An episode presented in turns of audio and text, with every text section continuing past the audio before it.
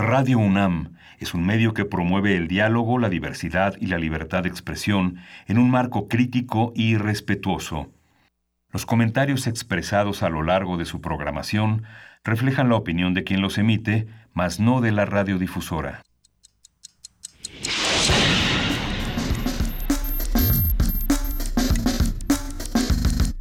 Primer movimiento. El mundo desde la universidad.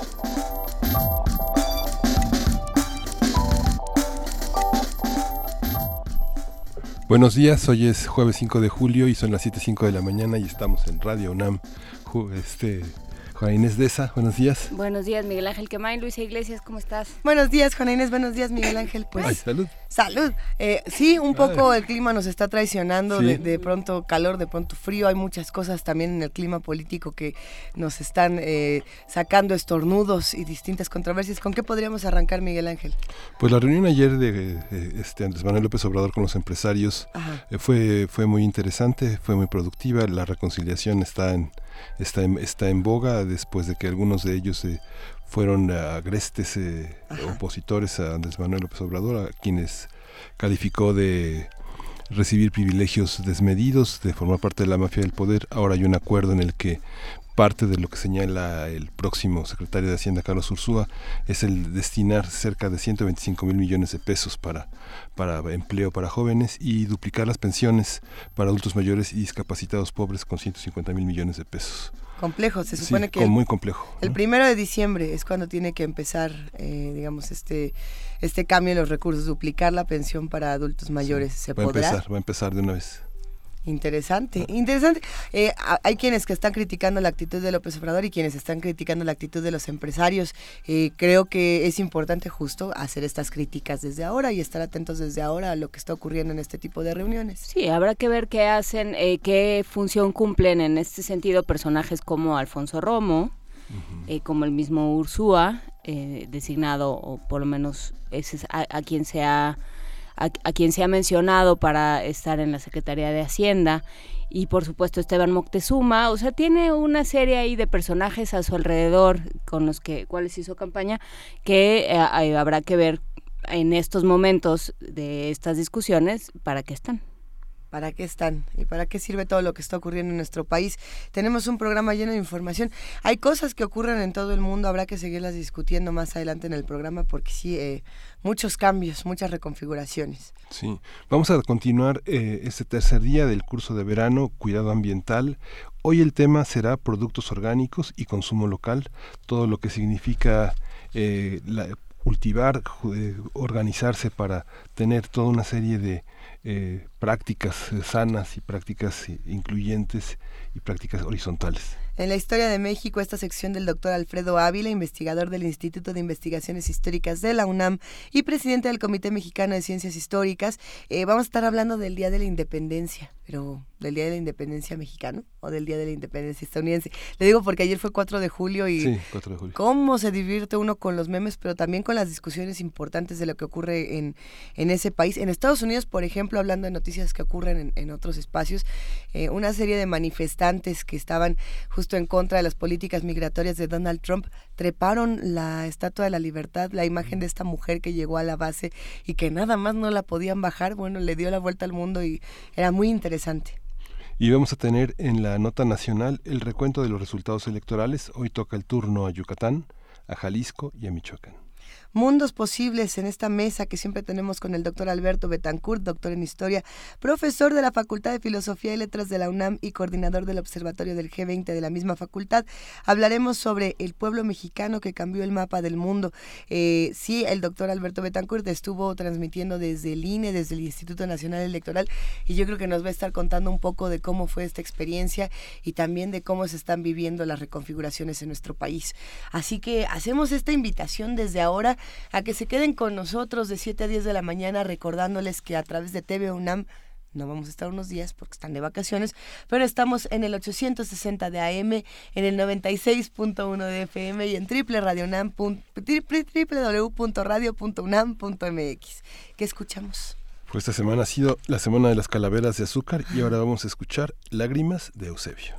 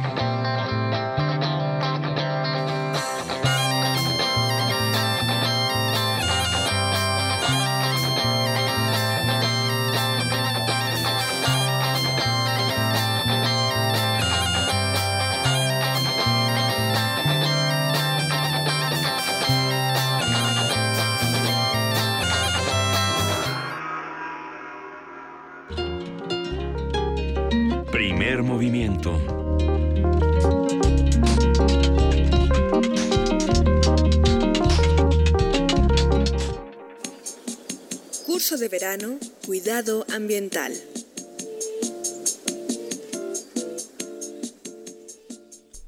Los productos orgánicos son alimentos que se cultivan, crían y procesan utilizando métodos naturales que no contengan aditivos químicos ni compuestos sintéticos.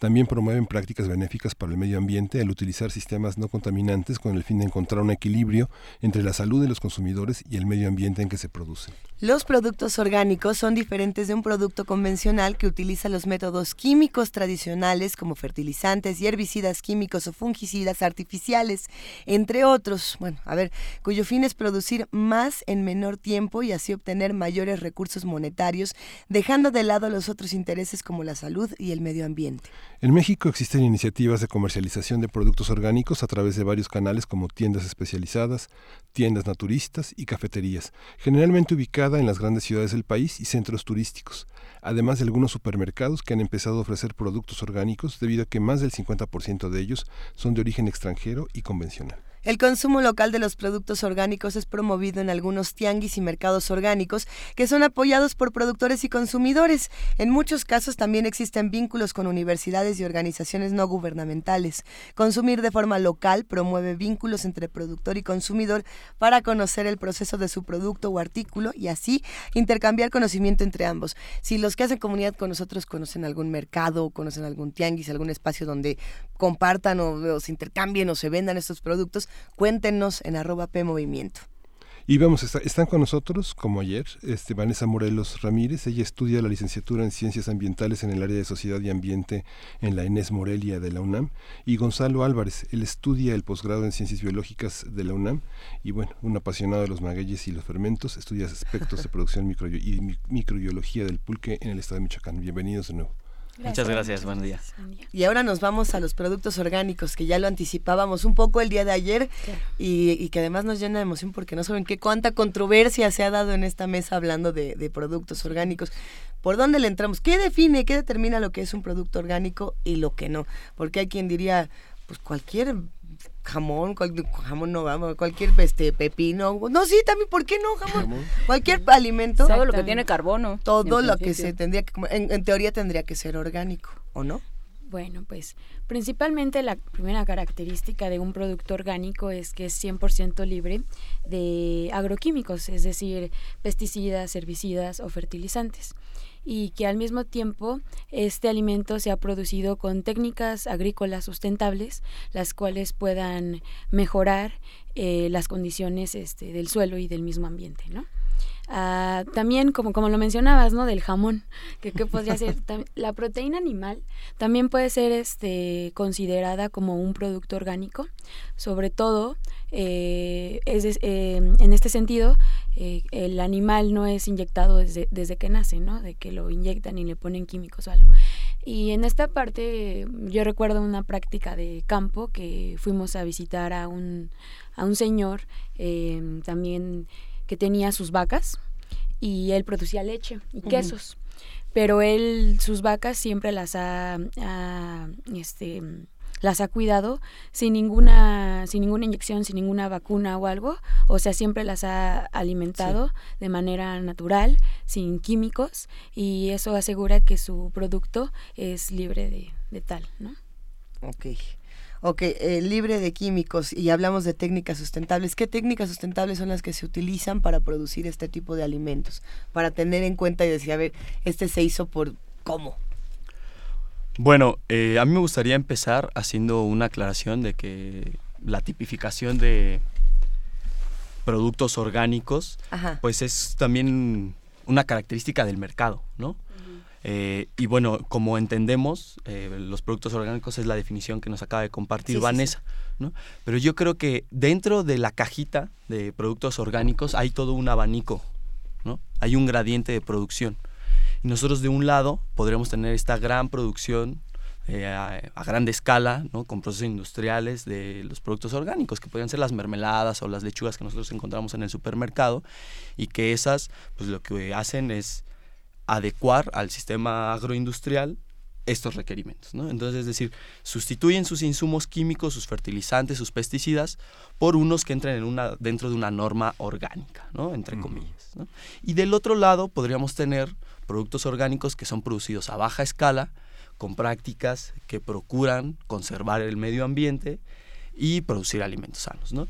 ¿Cuáles son estas prácticas? Generalmente eh, son huertas a, mediana o baja escala en lo que utilizan no excedente de, nutrientes, es decir, la cantidad como justa ¿no? de, de, fertilizantes. Un fertilizante eh, orgánico podría ser eh, abono producido con, con, desechos de animales, de vacas o de gallina.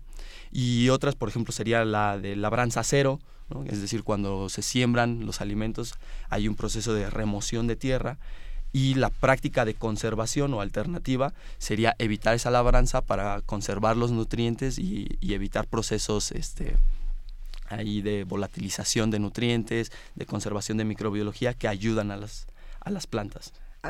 Imagínense que dibujamos un triangulito radiofónico, así, ahí está, ¿no? Ya, ya, ya, lo, ya lo imaginan los que hacen comunidad con nosotros también. De un lado tenemos nuestro cuerpo, del otro lado tenemos el medio ambiente y abajo tenemos lo que nos comemos. Eh, ahora más o menos como así. Eh, lo que nos comemos sí determina lo que ocurre con nuestro cuerpo y con el medio ambiente, en cierta medida. ¿Qué pasa con estos dos caminos dependiendo de eso que elegimos comernos? ¿Qué pasaría con nuestro cuerpo? ¿Qué pasaría con el medio ambiente? Y al final, ¿qué pasa con el futuro de, de estas dos cosas y de nuestro planeta? Bueno, pues mira, eh, con lo del medio ambiente, pues sí determina porque de cierta forma cuando nosotros consumimos alguna, algún alimento, pues lo estamos comprando para, en, este, lo estamos comprando eh, generalmente son productos convencionales lo que nosotros tenemos a nuestro alcance, ¿no? También comprar un producto orgánico no es como que lo tenga en la tienda en la, de la esquina, ¿no? Este, entonces también eh, apoyar a, comprar productos convencionales, pues también es eh, esta producción en masa que tiene efectos negativos en el ambiente, ¿no? Sobre todo hablando de monocultivos, este, los cuales a tener nada más una, una sola especie eh, puede llegar también a, tener impactos en el suelo eh, en la no hay diversidad de especies, entonces te quedas como que nada más con una. Y, y pues ese, ese impacto que también nosotros al, al, comer y tener un alimento, pues también hay toda una cadenita detrás, ¿no? Que tal vez nosotros aquí tenemos para comerlo, pero no nos imaginamos por qué otros procesos está, está pasando y este que pues también están dañando al ambiente. Hay, una, hay una parte que tiene que ver, eh, con, por ejemplo, en un aspecto este muy, muy importante el control de precios de la canasta básica, digamos. Hay, hay unos precios que están regulados y hay otros precios que no están regulados. Los de los productos orgánicos no están regulados digamos, está, entran en otro tipo de mercado. Mucha gente en las prácticas cotidianas nutricionales no accede a productos eh, este, orgánicos porque son muy caros. están, están por encima del 30 o 40% a veces de un precio normal en el mercado. ¿Cómo, ¿Cómo paliar esto? A pesar de que sabemos que las producciones locales, el crecimiento de huertas, espacios alternativos, hace que algunos precios se acerquen fuera de este de esta cuestión de moda, de estatus, este, de prácticas que tienen que ver con este accesos económicos mucho más altos y no más horizontales, ¿no? ¿Qué, piensan de esa parte? Mira, respecto a ese tema, ¿no? Como la, la, diferencia incluso abismal que pueda haber entre, entre un producto que es orgánico o no, creo que está ligado con lo que te comentaba, ¿no? De que podemos tener el extremo del producto bastante elaborado y etiquetado como orgánico, luego el otro de que es de procesos mm, más locales, ¿no? Y yo pondría en la balanza de que quizá en el mercado eh, hay productos intermedios, ¿no? Hay proyectos que están en transición y que aún no son totalmente orgánicos, pero están como en vías. Y muchas veces esos productos eh, tienen un costo menor y están producidos, por ejemplo, en México. ¿no? Vamos a poner un ejemplo. El aguacate orgánico que se produce en Michoacán y que se vende en la Unión Europea, pues digo, es un producto saludable, tiene el costo agregado y allá se paga al, precio justo o, o redituable. Pero un aguacate orgánico en México pues se, duplica. De por sí ya el aguacate es caro, pero bueno, ahora todavía más. Pero si uno está en Michoacán, hay huertas eh, que, no, que no pertenecen a esta agroindustria y que, digamos, tienen un costo menor. Y que quizá no son totalmente orgánicas, pero que están en vías, pero al, no ser eh, certificadas como orgánicas, pues no pueden vender ese producto con ese valor agregado y se podría como ahí regular un poco el precio. A lo que voy es de que hay productos que están en transición y que muchas veces no el producto orgánico es del todo perfecto y mejora el ambiente, ¿no?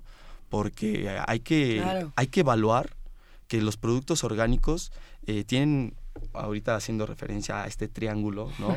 que, nos planteas, los productos orgánicos también tienen un, un impacto en el medio ambiente, ¿no?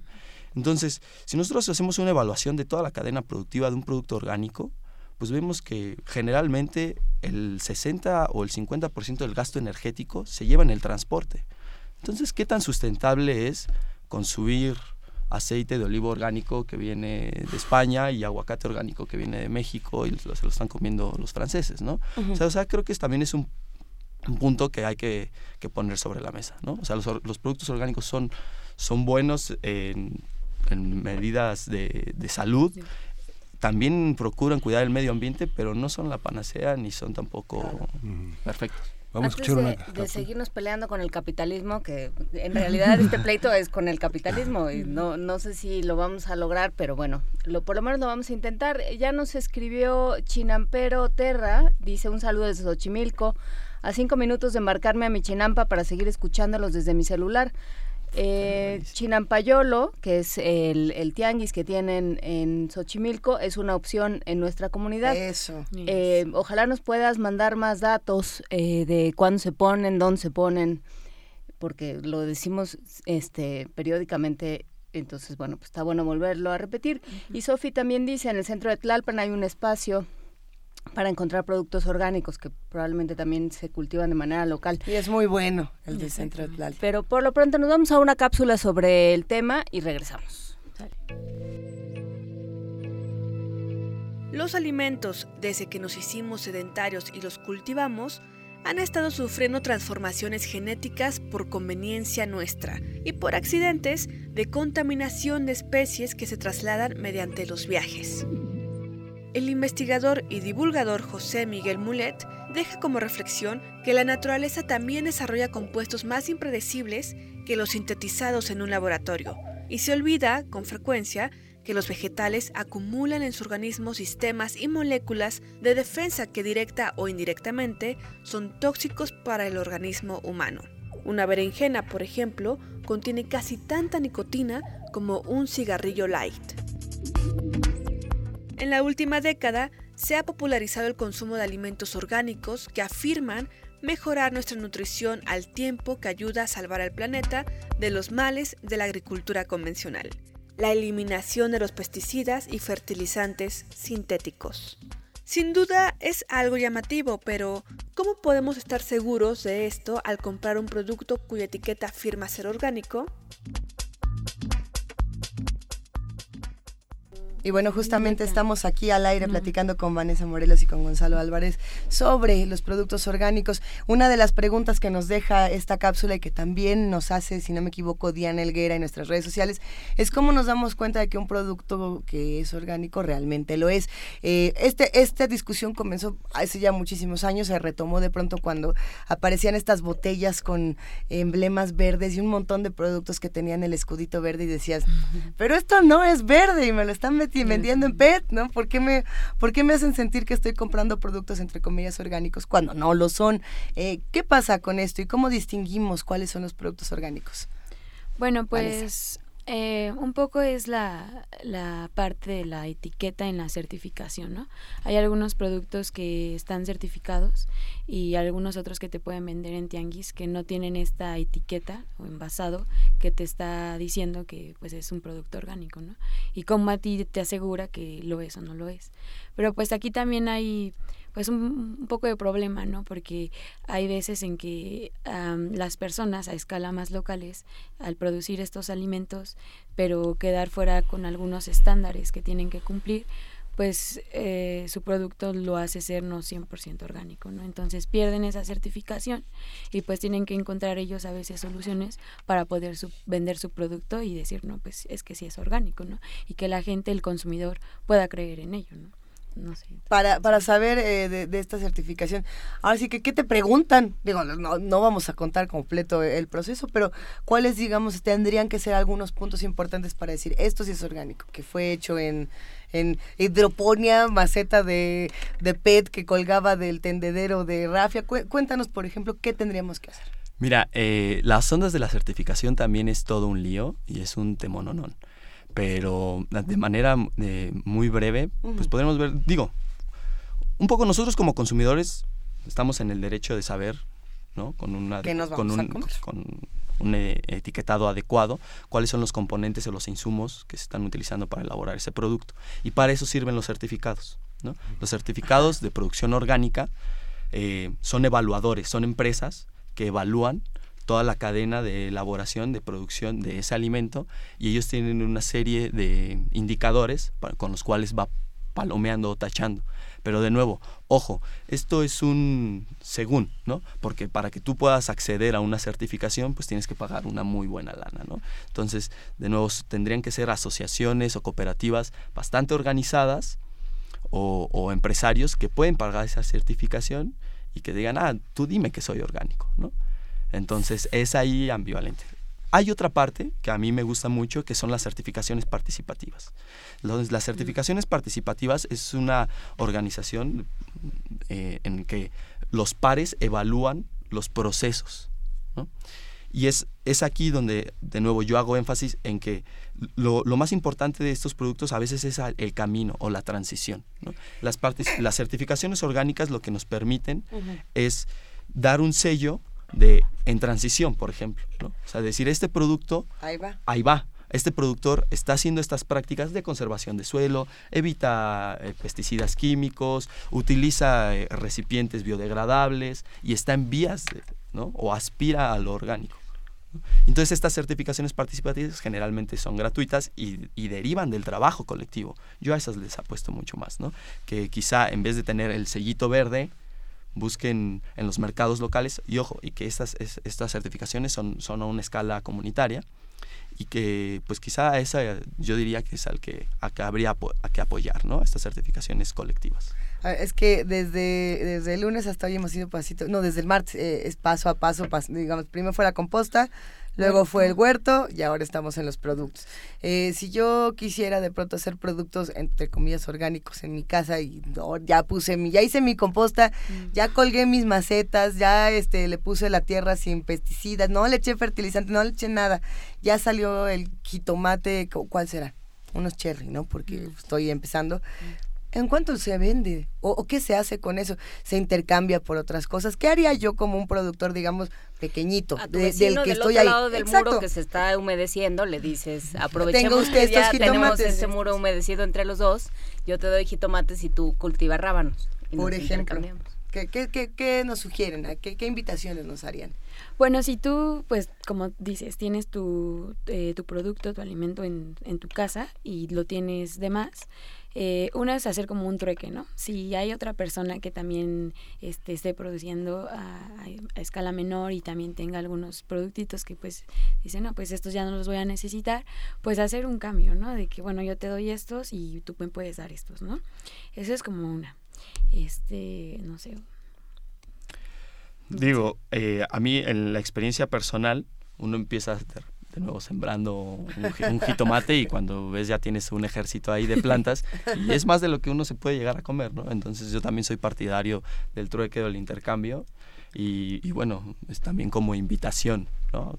a nuestro círculo cercano, familiares, amigos, eh, pues a que también le, le, entren, ¿no? Los que hacen comunidad con nosotros ya nos empezaron a recomendar algunos lugares. ¿Ustedes a qué, qué lugares frecuentan? ¿Qué nos recomiendan? ¿A dónde se van justamente a buscar estos productos orgánicos? O, o, por ejemplo, desde la universidad, ¿qué esfuerzos se han hecho justamente para estudiar todo este tema de los productos orgánicos? Pues mira, allá en Morelia eh, sí hay varias tiendas de, este, de productos orgánicos, ¿no? Y, eh, y pues tú puedes ir y en esa tienda hay en los miércoles es día de tianguis.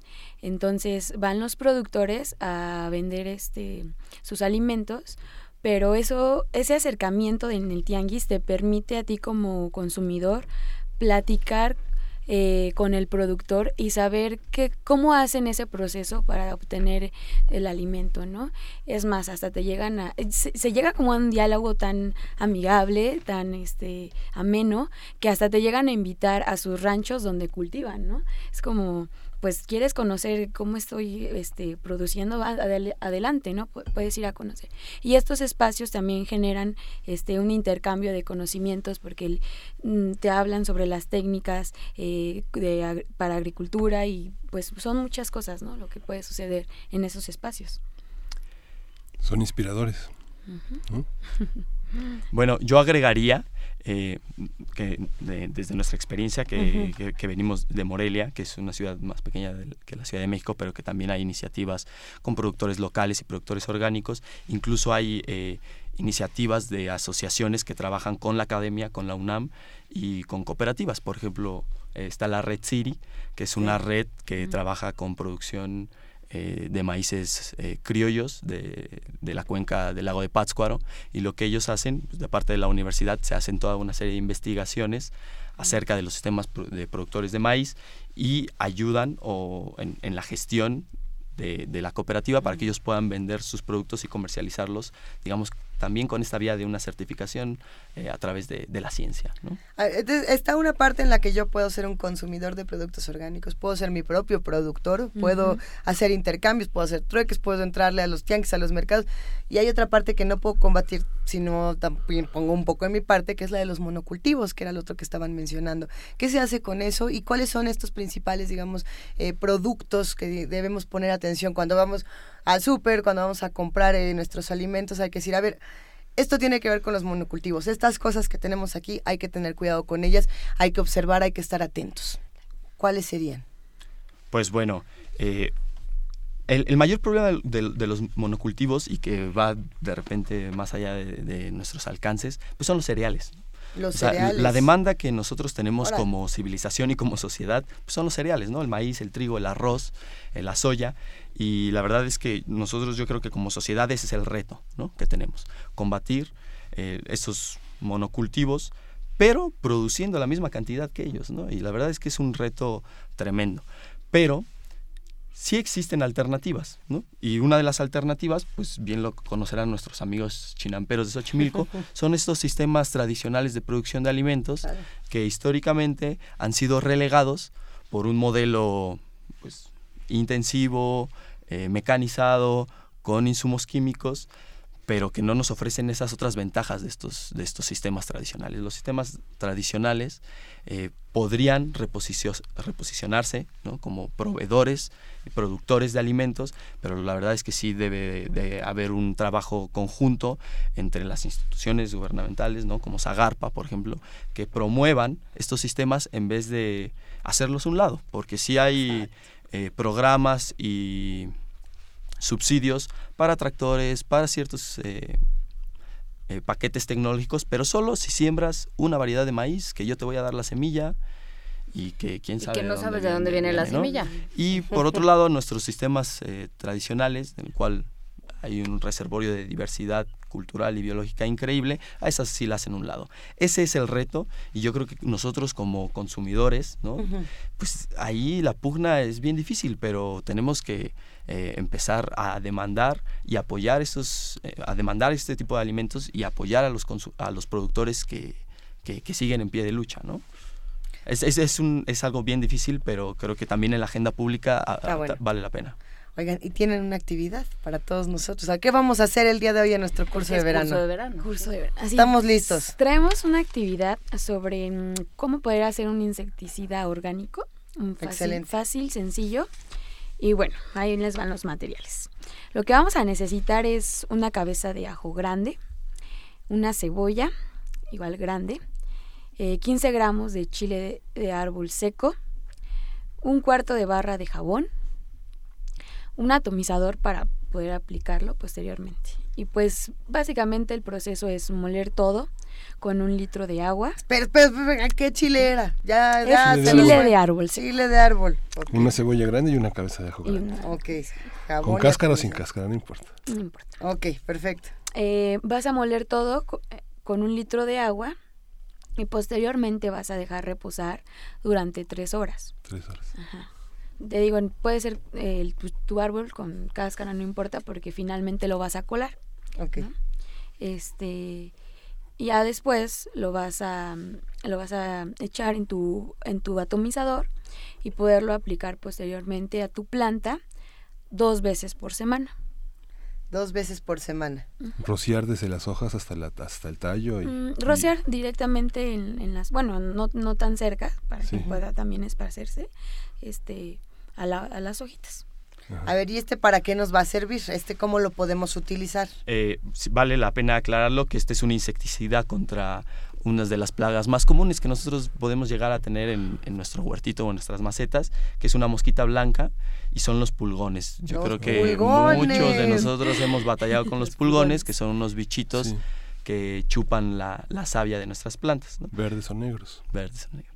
Y entonces, eh, este, este insecticida lo que, lo que va a hacer es que con, con los, los, olores y, el picor del chile va, va, a inhibir a estos bichos y el jabón va a ayudar a lavar el exoesqueleto de los insectos y puedan penetrar así mucho más fácil los efectos del ajo y el chile y la cebolla. Se, se mueren los pulgones. Se mueren, sí. No más pulgones. No más pulgones. Sí, la cara de Nos van a hablar los de la Liga de Defensa del Pulgón y nos van a decir que estamos fomentando que se mate a los pulgones. Es que ya es muy difícil.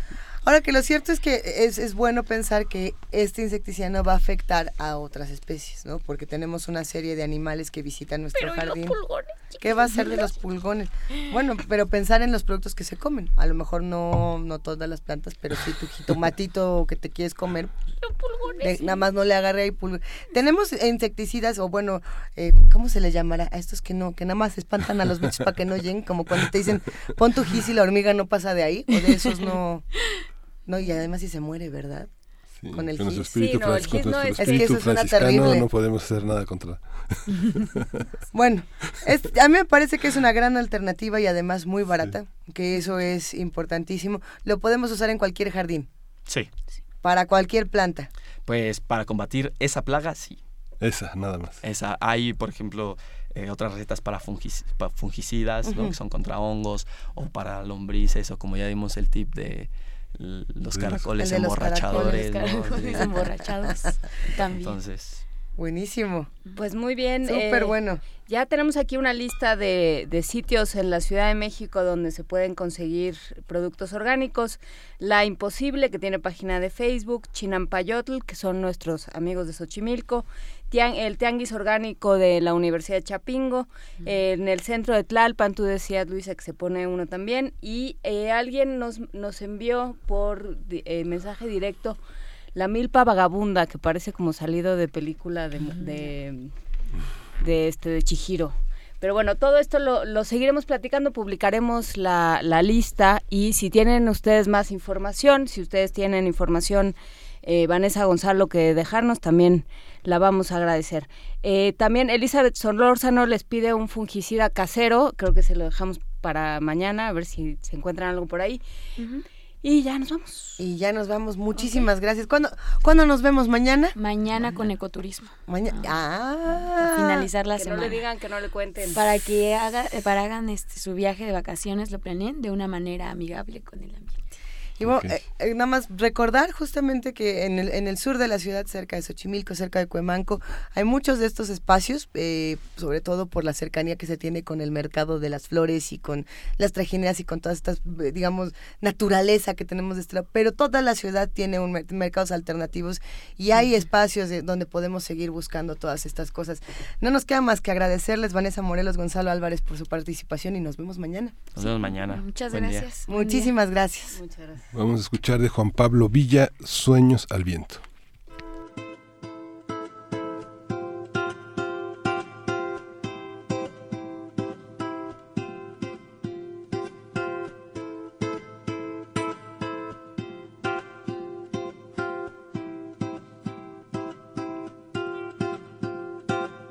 Dom, dom, dom, dom, sueños al viento. Que la voz que me elevaba se ha caído de mi cielo. Dom, dom, dom, que hoy llueve en silencios. Cantando iban con el viento, viento, llévame en tu vuelo, donde no vistan de fuego. Rompa el mar,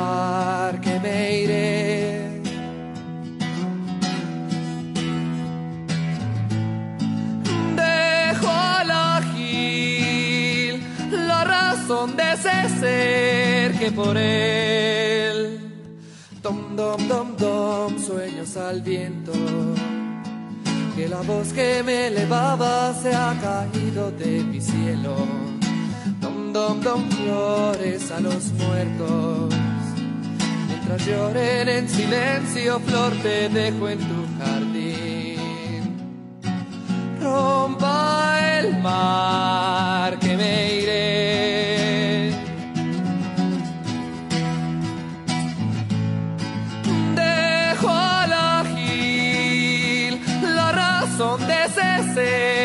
Por él. Dom, dom, dom, dom, sueños al viento. Que la voz que me elevaba se ha caído de mi cielo. Dom, dom, dom, flores a los muertos. Mientras lloren en silencio, flor, te dejo en tu jardín. Mientras lloren en silencio, flor, te dejo en ti. Primer movimiento.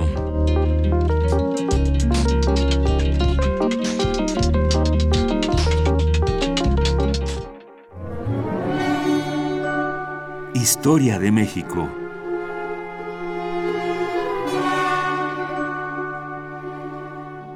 Todo está en Morelia. Todo está en Morelia. Todo está en Morelia. Parte de la independencia de México también. Y ya está con nosotros en la línea. ¿Ya regresaste, Alfredo? Ya, ya regresé y la semana siguiente espero estar allí con ustedes. Alfredo Ávila, investigador del Instituto de Investigaciones Históricas de la UNAM y presidente del Comité Mexicano de Ciencias Históricas. Nos da muchísimo gusto poder hablar contigo. ¿Cómo estás? Muy bien, muy contento ya de estar de estar de regreso en casa y de poder comer comida mexicana, entre otras cosas. Ah, bueno, pues productos orgánicos ya nos dicen por acá. Me parece muy bien. Verduras como jamón serrano ya, ya se quedaron atrás. Este, mira, muy, muy ricos, pero, pero hay que cambiarle. y bueno, ya que estamos por acá, cuéntanos un poco del tema que te toca el día de hoy. ¿Es independencia, el Día de la Independencia? Mira, eh, a ver, eh, eh, yo sé que parece un poco extraño hablar de hablar de esto y sobre todo en estos días, pero voy a tratar de, explicarme. Okay. El domingo en la noche vimos una manifestación popular muy intensa con un entusiasmo desbordado, eh, eh, una enorme felicidad que me parece que todavía, que por lo menos duró eh, intacta hasta la derrota del, de la selección mexicana frente a Brasil al día siguiente. Pero bueno, fueron horas de, de mucho entusiasmo y quiero quise quise ver un poco en qué momentos ha sucedido algo semejante en la historia de México, en qué momentos algo como lo que pasó el domingo con las elecciones eh, eh, federales y, locales en muchos en muchos estados eh, generó un desborde popular y un desborde de, ánimos y de entusiasmo y sobre todo de optimismo y de, y de esperanza que me parece que fue lo que lo que presenciamos el, el domingo en la en la noche y el lunes por la madrugada y empecé a irme hacia atrás, a ver, vamos, vamos a buscar alguna otra fecha significativa. Y la primera que me encontré fue la del 2000 cuando, cuando por primera vez el Partido Revolucionario Institucional pierde las elecciones para la presidencia. Y estuve viendo un poco, revisando allí en los periódicos eh, y, tratando de acordarme también yo mismo qué sucedió en aquella ocasión. Y de lo que me di cuenta es que aunque hubo un optimismo generalizado y también una alta expectativa que como todo mundo sabe eh, eh, cuando las expectativas son muy altas luego suelen decepcionar pero la verdad es que la celebración fue muy panista es decir fue muy de un partido eh, a diferencia creo de lo que de lo que vimos el domingo. Eh, el, día del, en que sean la noche de las de las elecciones eh, el, el, entonces candidato y ya para ese momento que iba a ser candidato electo Vicente Fox estaba en la sede nacional del PAN y había un montón de gente afuera pero estaba muy vinculado entonces con con el partido político no no con una cosa mucho más mucho más desbordada. Y luego si recuerdan ustedes los demás las demás celebraciones que se hicieron fueron también como un poco cerradas. Hay que recordar aquella ocasión en el Auditorio Nacional cuando la toma de, de protesta eh, eh, ya de, de la presidencia eh, de manera que, que, no, aunque aquel cambio fue también muy, muy importante, eh, sobre todo en términos institucionales, me parece que el de este domingo es más importante en términos políticos sociales, pero aquel del 2000 en términos institucionales, no hubo ese desborde de, de, entusiasmo. ¿Te estás refiriendo a Lola Marta, hola Paulina, hola Rodrigo? Sí. ¿Y, todos los demás que se pudran? Y al estandarte de la Virgen de Guadalupe y cosas como esa.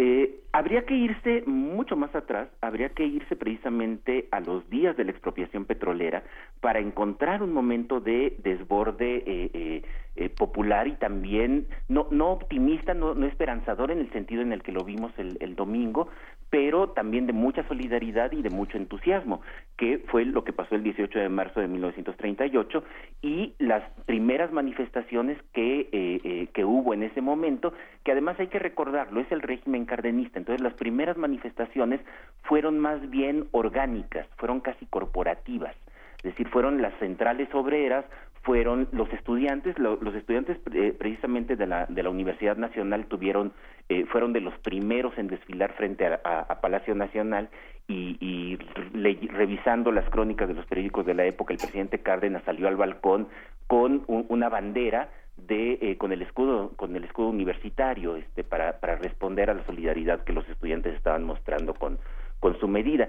Pero después, eh, en el discurso que se hizo en la plancha del, del Zócalo, eh, eh, hubo cerca de 300 mil personas que estuvieron allí, que estuvieron allí presentes. Te habla Fox. Me, ¿por, qué, le dices esas cosas? Ya ves que anda muy activo ese muchacho. Eh, eh, pero hubo cerca de 300 mil personas que si lo pensamos para 1938, eh, con la cantidad de población que tenía la Ciudad de México, pues es un porcentaje muy, muy respetable.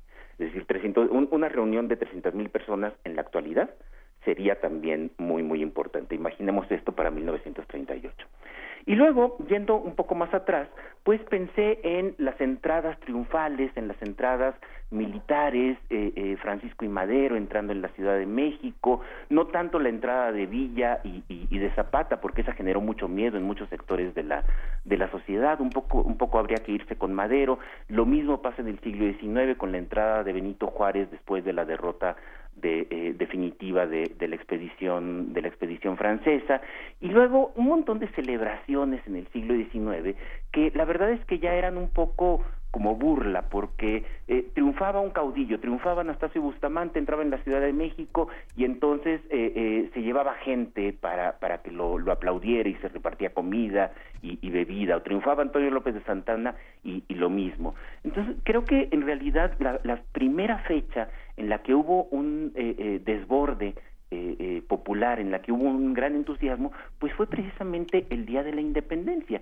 Y me refiero eh, de manera muy concreta a septiembre de 1821, el, momento en el que Agustín de Iturbide entra en la Ciudad de México y estuve releyendo un viejo libro, un libro de 1969 de un historiador que se llama Javier Ocampo. El libro se llama Las ideas de un día eh, sobre las ideas, sobre el pensamiento en el momento de la independencia.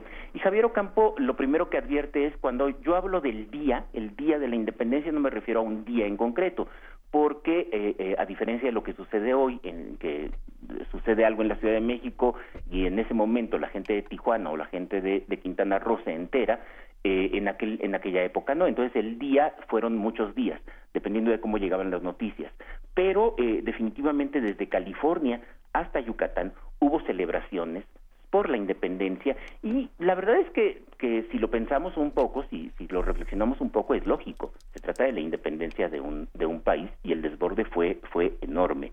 Eh, tenemos testimonios de que en la Ciudad de México la gente se arremolinaba para ver la, la entrada del ejército de las tres garantías, para ver a Agustín de Iturbide, le pedían que se asomara al balcón, que, diera arengas, y, eh, y fue algo muy, muy interesante como poco a poco empezó a haber eh, cancioncillas, muchos versos populares, algunos no tan populares, algunos que se notan más elaborados, pero que se cantaban en las noches siguientes a la entrada del ejército del ejército trigarante en la Ciudad de México. También tenemos testimonios de comunidades eh, de comunidades pequeñas eh, hoy, hoy algunas ya no son tan pequeñas, por ejemplo Coyoacán, que eh, a finales de septiembre de 1821 la, la, gente, los indígenas de, de Coyoacán, eh, decidieron financiar ellos mismos eh, eh, los gastos para las celebraciones por la por la independencia. Y esto ocurre también en algunas otras comunidades indígenas y campesinas en Puebla en Tlaxcala y, y, en otras en otras regiones. Mientras que en el norte una zona con una población con una población menor en términos en términos eh, con una demografía mucho más escasa eh, las celebraciones no fueron tan vistosas pero eh, también también estuvieron presentes y estuvieron presentes con cantos con eh, sermones, la iglesia jugó un papel muy, muy importante. Y sobre todo lo que dejan ver los testimonios, los testimonios escritos de algunos testigos, pero también estos versos populares que, que, acabo de mencionar hace, hace rato, es un optimismo que, que hoy sabemos que fue desbordado, es un optimismo eh, eh, hasta ingenuo. México se va a convertir gracias a esto en, en la potencia más importante del mundo por su posición estratégica entre Europa y, y Asia y esto nos va a dar felicidad eh, a todos. Eh, lo cual también es algo que debemos reflexionar en, la actualidad. Yo, yo estoy feliz con lo que ha pasado, eh, estoy feliz, estoy, estoy optimista, pero también sabemos que el optimismo desbordado luego genera algunas, algunas decepciones y, y hay que estar preparados también para, para ellas. Pues habrá que ver si surgen otros cantos, porque yo el único que tengo instalado en mi cabeza, como, como si lo hubiera puesto ahí un chaneque maligno, es el de es el eslogan del pez. Así es que imagínate cómo estarán las cosas. Pues sí, sí, sí, eso, no, eso no suena muy bien. No, nada, no. ¿no? Y en mi cabeza menos. Este, pero, pero vale, vale la pena hacer esta reflexión, eh, Alfredo, porque sí, evidentemente no es la primera vez que, que hay este tipo de manifestaciones. Tampoco es que nos pase todo el tiempo que, eh, que haya una, una ocasión para el júbilo y sin embargo hay que, hay que alegrarse, hay que llorar, quien quiera hacerlo y luego pensar. Sí, no, por supuesto. Como, digo, yo, yo estoy muy optimista. Aunque, aunque, mira, revisando, por ejemplo, la prensa del día siguiente, todavía tenía en, en, en, la computadora la prensa española, y la prensa española tenía encabezados como, por primera vez un presidente de izquierda, eh, por primera vez un candidato de izquierda llega a la presidencia de México. Eh, eh, por primera vez en la historia. Y entonces uno se queda pensando, bueno, este, y, de Cárdenas a López Portillo no hubo ninguno de izquierda, ¿o qué? Este, como que, como que de pronto eh, la inmediatez nos gana y se nos olvida que, eh, que muchas de estas cosas ya, ya sucedieron, sin restarle importancia, sin restarle valor y sin restar eh, el optimismo y el entusiasmo en estos momentos, pero algunas de estas cosas ya sucedieron tuvieron consecuencias positivas muchas de ellas, otras tuvieron consecuencias eh, negativas y al final la moraleja es tenemos que seguir en guardia, tenemos que seguir eh, eh, la, la, democracia y la participación ciudadana no es algo que simplemente se da y se queda, sino que siempre hay que estar trabajando en ello. Y ningún tipo de responsabilidad, nos lo ha enseñado la historia moderna, puede ir sin contrapesos. Y en este caso, dado cómo está organizada la, el Congreso y los diferentes gobiernos estatales, eh, tendremos que hacer el contrapeso nosotros. Tendremos que hacer el contrapeso nosotros como ciudadanos, pero, pero por ejemplo ustedes que están en, en, en, la radio, en el periodismo, pues ahí hay que, hay que, hay que hacer mucho también. Pues muchísimas gracias, Alfredo Ávila. Nos da mucho gusto tenerte de vuelta en esta tierra y te vemos la próxima semana. Claro que sí.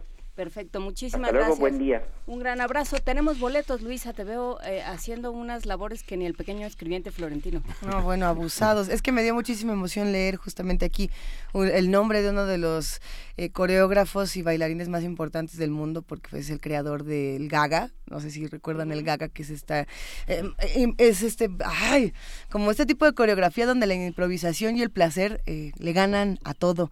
Entonces, justamente en Danzatlán, este festival del que estuvimos platicando, se va a presentar una de las primeras compañías de danza contemporánea de los Estados Unidos, mejor conocida como la Hubbard Street Dance Chicago. Estuvimos hablando de esto hace algunos días. Va a estar divertidísimo, sin duda. Se va a presentar la pieza Decadence Chicago, que es justamente de Ohad Naharin, el creador de Gaga. Esto va a ser una verdadera locura y tenemos dos pases dobles para esta función que es el lunes 9 de julio a las ocho y media de la noche en el Teatro de la Ciudad de Esperanza Iris. Además, ¿en dónde va? Yo creo que esto es algo imperdible. Va a haber una mesa de prensa y cortesías el mismo día de la función para que recojan sus boletos. Si no llevan identificación, o si no tienen, o si la perdieron, o si lo que sea, porque bueno, uno nunca sabe. Ya se borró la tinta del dedo se les borró la tinta del dedo. Vean de alguna manera cómo pueden identificarse justamente para poderse llevar uno de estos pases dobles. Los dos pases dobles se van, si no me equivoco, por teléfono al 55 36 43 39 y si no alcanzan pase doble, improvisen en su casa, aviéntense un, un gaga y disfruten de, esta danza. Busquen boletos que seguramente habrá algunos todavía por ahí. Eh, interesantísimo, la Hobart Street Dance Chicago es una maravilla. Los videos están en, en distintas plataformas, en YouTube, etcétera. Disfrútenlos. Vamos a una pausa, 55 36 43 39, ya regresamos. Primer movimiento. Hacemos comunidad.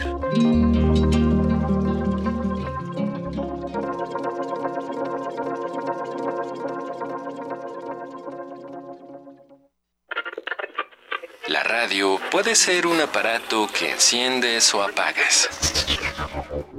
O puede ser una plataforma cultural enteramente a tu disposición. Tú escoges. Ahora ya puedes descargar la aplicación móvil oficial de Radio UNAM en tu celular.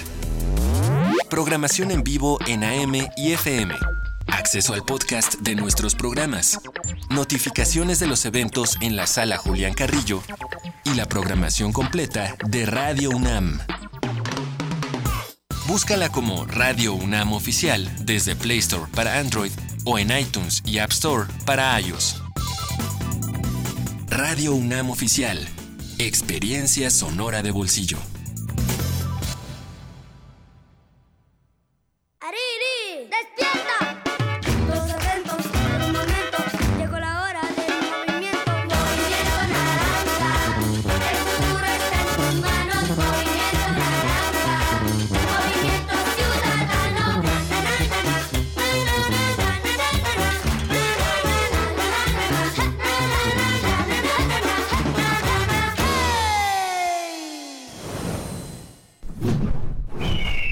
Movimiento Ciudadano. Obras maestras de Diego Rivera, Frida Kahlo, Olga Costa, José Clemente Orozco, David Alfaro Siqueiros y el Dr. Atl, entre otros destacados artistas, se exhiben en la exposición Colección MAM, abierta en el Museo de Arte Moderno. La selección pone al alcance del público las joyas de arte pictórico de artistas mexicanos del siglo XX. La exhibición Colección MAM está abierta en el Museo de Arte Moderno de Chapultepec, Ciudad de México.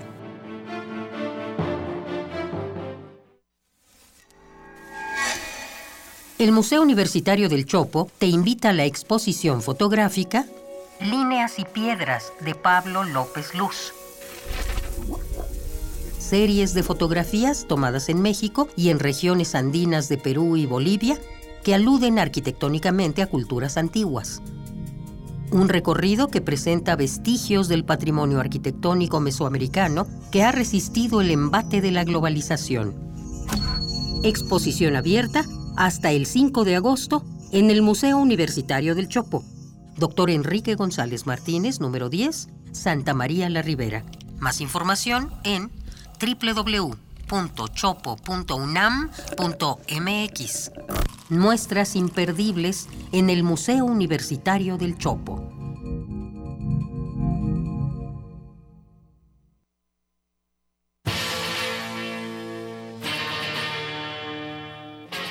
Después de 50 años, cuando despertamos, el rock seguía ahí. Como los dinosaurios que nunca existieron, dejó huellas de su paso por el mundo. El rock fue la música de la juventud de los años 60 y 70. Hoy la desenterramos para volver a vivirla, para emocionarnos con ella. Cuando el rock dominaba el mundo todos los viernes a las 18.45 horas, por el 96.1 de FM. Radio UNAM, Experiencia Sonora.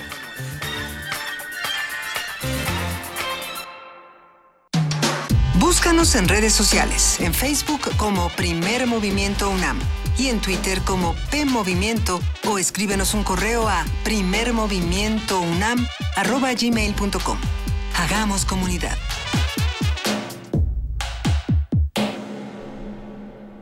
Son las 8.04 de la mañana y continuamos aquí en la segunda hora de primer movimiento en este jueves 5 de julio. Buenos días, Miguel Ángel Quemain. Buenos días, Juana Inés de esa. Buenos, buenos días, amigos de TV UNAM.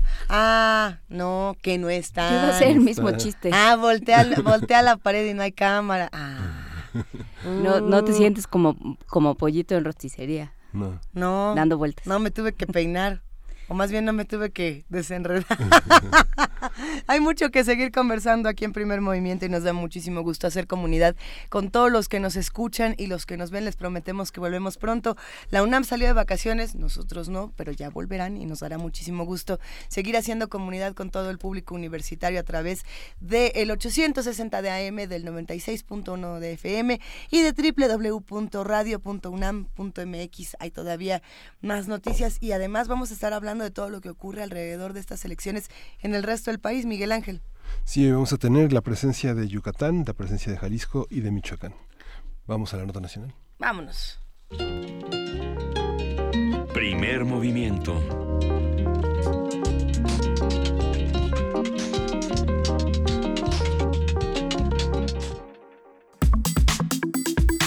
Nota nacional.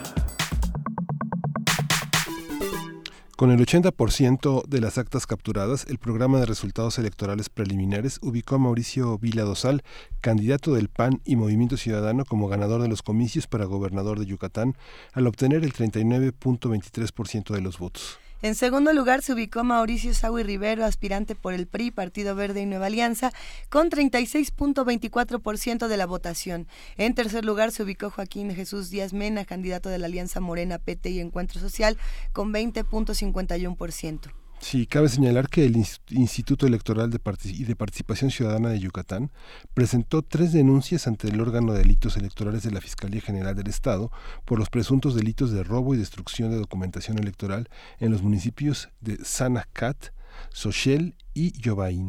Conversaremos sobre las elecciones en Yucatán. Para ello nos acompaña Polet Flores, periodista independiente, corresponsal en Yucatán. Polet, buenos días, ¿cómo estás?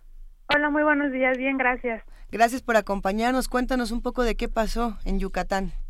Bueno, pues realmente eh, ha sido hasta ahora, hoy jueves, ha sido una jornada larga porque no se han terminado oficialmente eh, las elecciones, ya bien lo mencionaban, Mauricio Vila es el eh, ganador, es el gobernador de, de Mérida, de Yucatán, pero se ha hablado mucho de que hubo mano negra en estas, en estas elecciones, eh, también se mencionó que el PRI, el partido PRI, tuvo ahí un poco que ver en la página oficial del PREP cuando se hacían el, conteo de los resultados. Era realmente una diferencia muy pequeña por la que Mauricio Vélez iba ganando. Por ejemplo, Mauricio Sagüí quedaba con 31.9% y Mauricio Vélez estaba con 32.5%. Estaban demasiado cerradas las elecciones y se retrasaron, eh, eh, al momento de dar el resultado oficial, se retrasaron por una o dos horas, el sistema del PREP se caía cada rato y la gente que estaba, que es eh, partidaria, que es del gabinete, por ejemplo, de Mauricio Vila, quien está también en el gabinete de, de, Mauricio Sagüí, están muy al pendiente de las páginas oficiales e incluso gente de las quienes apoyan a dichos candidatos estaban afuera de donde se estaban haciendo los conteos oficiales para que se asegura la transparencia del, conteo y no hubiera pues algún fraude no en contra de alguno de los dos candidatos. También es típico ya saber que ambos candidatos se proclamaban ganadores en, en sus redes sociales.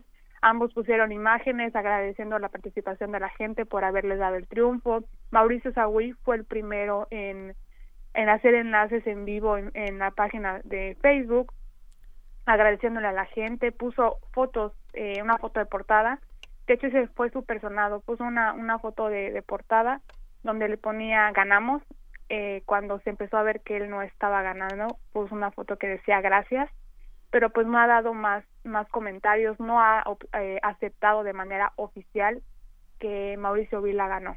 Hasta el momento pues no se ha dado un comunicado oficial de Mauricio Sagüí o de algún representante del mismo para darle la victoria contundente o reconocer la victoria de Mauricio Vila Dosal, candidato del PRI. Han sido demasiado cerradas las elecciones y un poco polémicos al momento de los resultados. ¿Cómo reaccionan las, organizaciones sociales? ¿Cómo han reaccionado en, en, Yucatán? Pues hasta ahorita la gente está muy al pendiente. Yo he estado al pendiente en el caso de redes sociales, de las noticias también. Comentarios de la gente también que he escuchado que pues no están hasta cierto punto conformes con el comportamiento que ha tenido el candidato del PRI, pues porque no se ha proclamado pues perdedor, ¿no? No ha dado la victoria, no ha reconocido que Mauricio Vila ganó. Entonces, eso ha tenido como el descontento a la gente.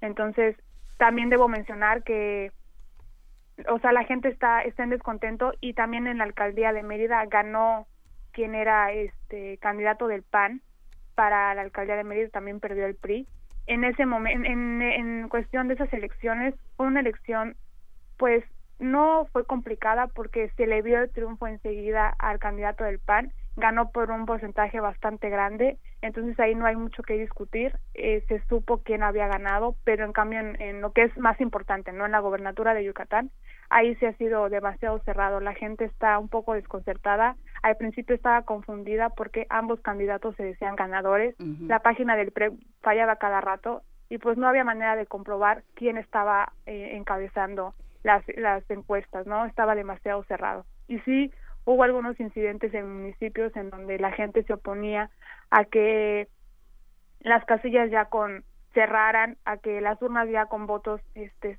se trasladaran para que se hiciera el conteo oficial.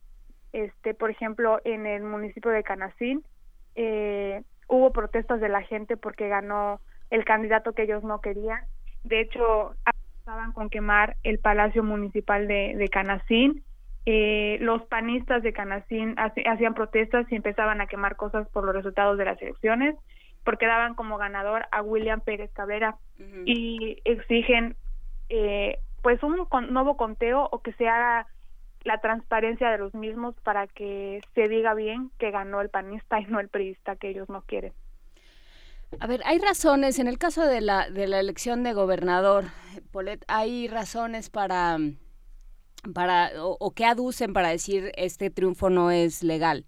O sea, hay, hay alguna hay, alguna prueba, hay algún argumento, hay algo, algún algún recurso interpuesto en, en las instancias o, o simplemente es, pues, por ponerlo así, es un berrinche es que podría tomarse de ambas maneras. Mira, en la página oficial del PREP, eh, al momento de hacer las, eh, los conteos, cuando se hacen los porcentajes, fallaba cada rato la página, no se podía ver. Si yo como usuario, yo entraba a checar la página, no podíamos verificar los resultados y estar al pendiente del conteo, porque la página cada rato se estaba cayendo, el sistema no servía. Entonces, esto empezaba a levantar comentarios y sospechas de la gente que a lo mejor era un saboteo en contra del candidato del PAN. Ahora también, por parte del comportamiento que han tenido el mismo candidato del PRI, pues se puede decir que es un berrinche. Sí se podría mencionar como que no quiere aceptar que perdió, porque hasta ahorita no ha dado ningún comunicado, no ha dicho nada, pero se proclamó ganador eh, sin que los resultados oficiales se hayan publicado. Entonces, eso sí se puede tomar como no aceptar su derrota, como un berrinche, y entonces a eso me, a eso me refiero cuando la gente esté en descontento porque hubo confusión al principio las direcciones fueron demasiado cerradas y hubo mucha confusión al principio pues porque ambos se proclamaron ganadores y hasta el momento Mauricio Sagui no ha dado alguna declaración oficial en donde da la contundente victoria a Mauricio Vila. Entonces por esa parte sí hay como un poco de confusión por parte de la gente gente que apoya que es priista eh, dice que no, que no se han cerrado las elecciones y que esto sigue y que se tienen que contar aún más votos, pero bueno, ya estamos a cuatro días que terminaban eh, las elecciones, que cerraban las, las casillas, entonces ya es como para que la gente tenga un resultado contundente, ¿no? Que ya se sabe que ganó Mauricio Vila, pero eh, gente del PRI no lo acepta y sigue en confusión con la gente, la gente sigue en confusión porque, ya lo mencioné, la gente del PRI sigue diciendo que que no, que no han terminado las, el conteo, que no se ha dado un ganador, cuando ya se dijo que ganó Mauricio Vila, pero pues no se quiere aceptar. En el caso de la alcaldía, este, no hay muchas diferencias en torno a la votación, ¿no? La, alcaldía sí es claramente este, el candidato del PAN, ¿no? Sí, en, la, en cuestión de la alcaldía sí fue pues una victoria contundente, no hubo mucho que discutir, sí le ganó por un porcentaje bastante grande y de hecho en tercer lugar quedó el candidato de, de Morena. Eh, hubo una diferencia bastante grande en cuanto a el candidato del PAN al candidato del PRI. Ahí no hubo mucho que hablar. Se dio enseguida por el conteo que se iba haciendo quién iba ganando y se mantuvo la se mantuvo en primer lugar y ganó.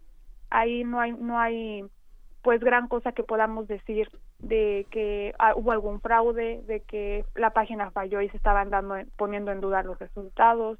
Entonces sí fue un, una victoria sin discutir. Ahora sí que esa, esa ahora sí que esa victoria no tiene no tiene discusión y será que ganó el candidato del PAN a la alcaldía de Mérida. Pues eh, seguiremos conversando. Polet Flores, periodista independiente, corresponsal en Yucatán. Muchísimas gracias por eh, muchas gracias. platicar con nosotros esta mañana. Que tengas buen día. Igualmente, gracias.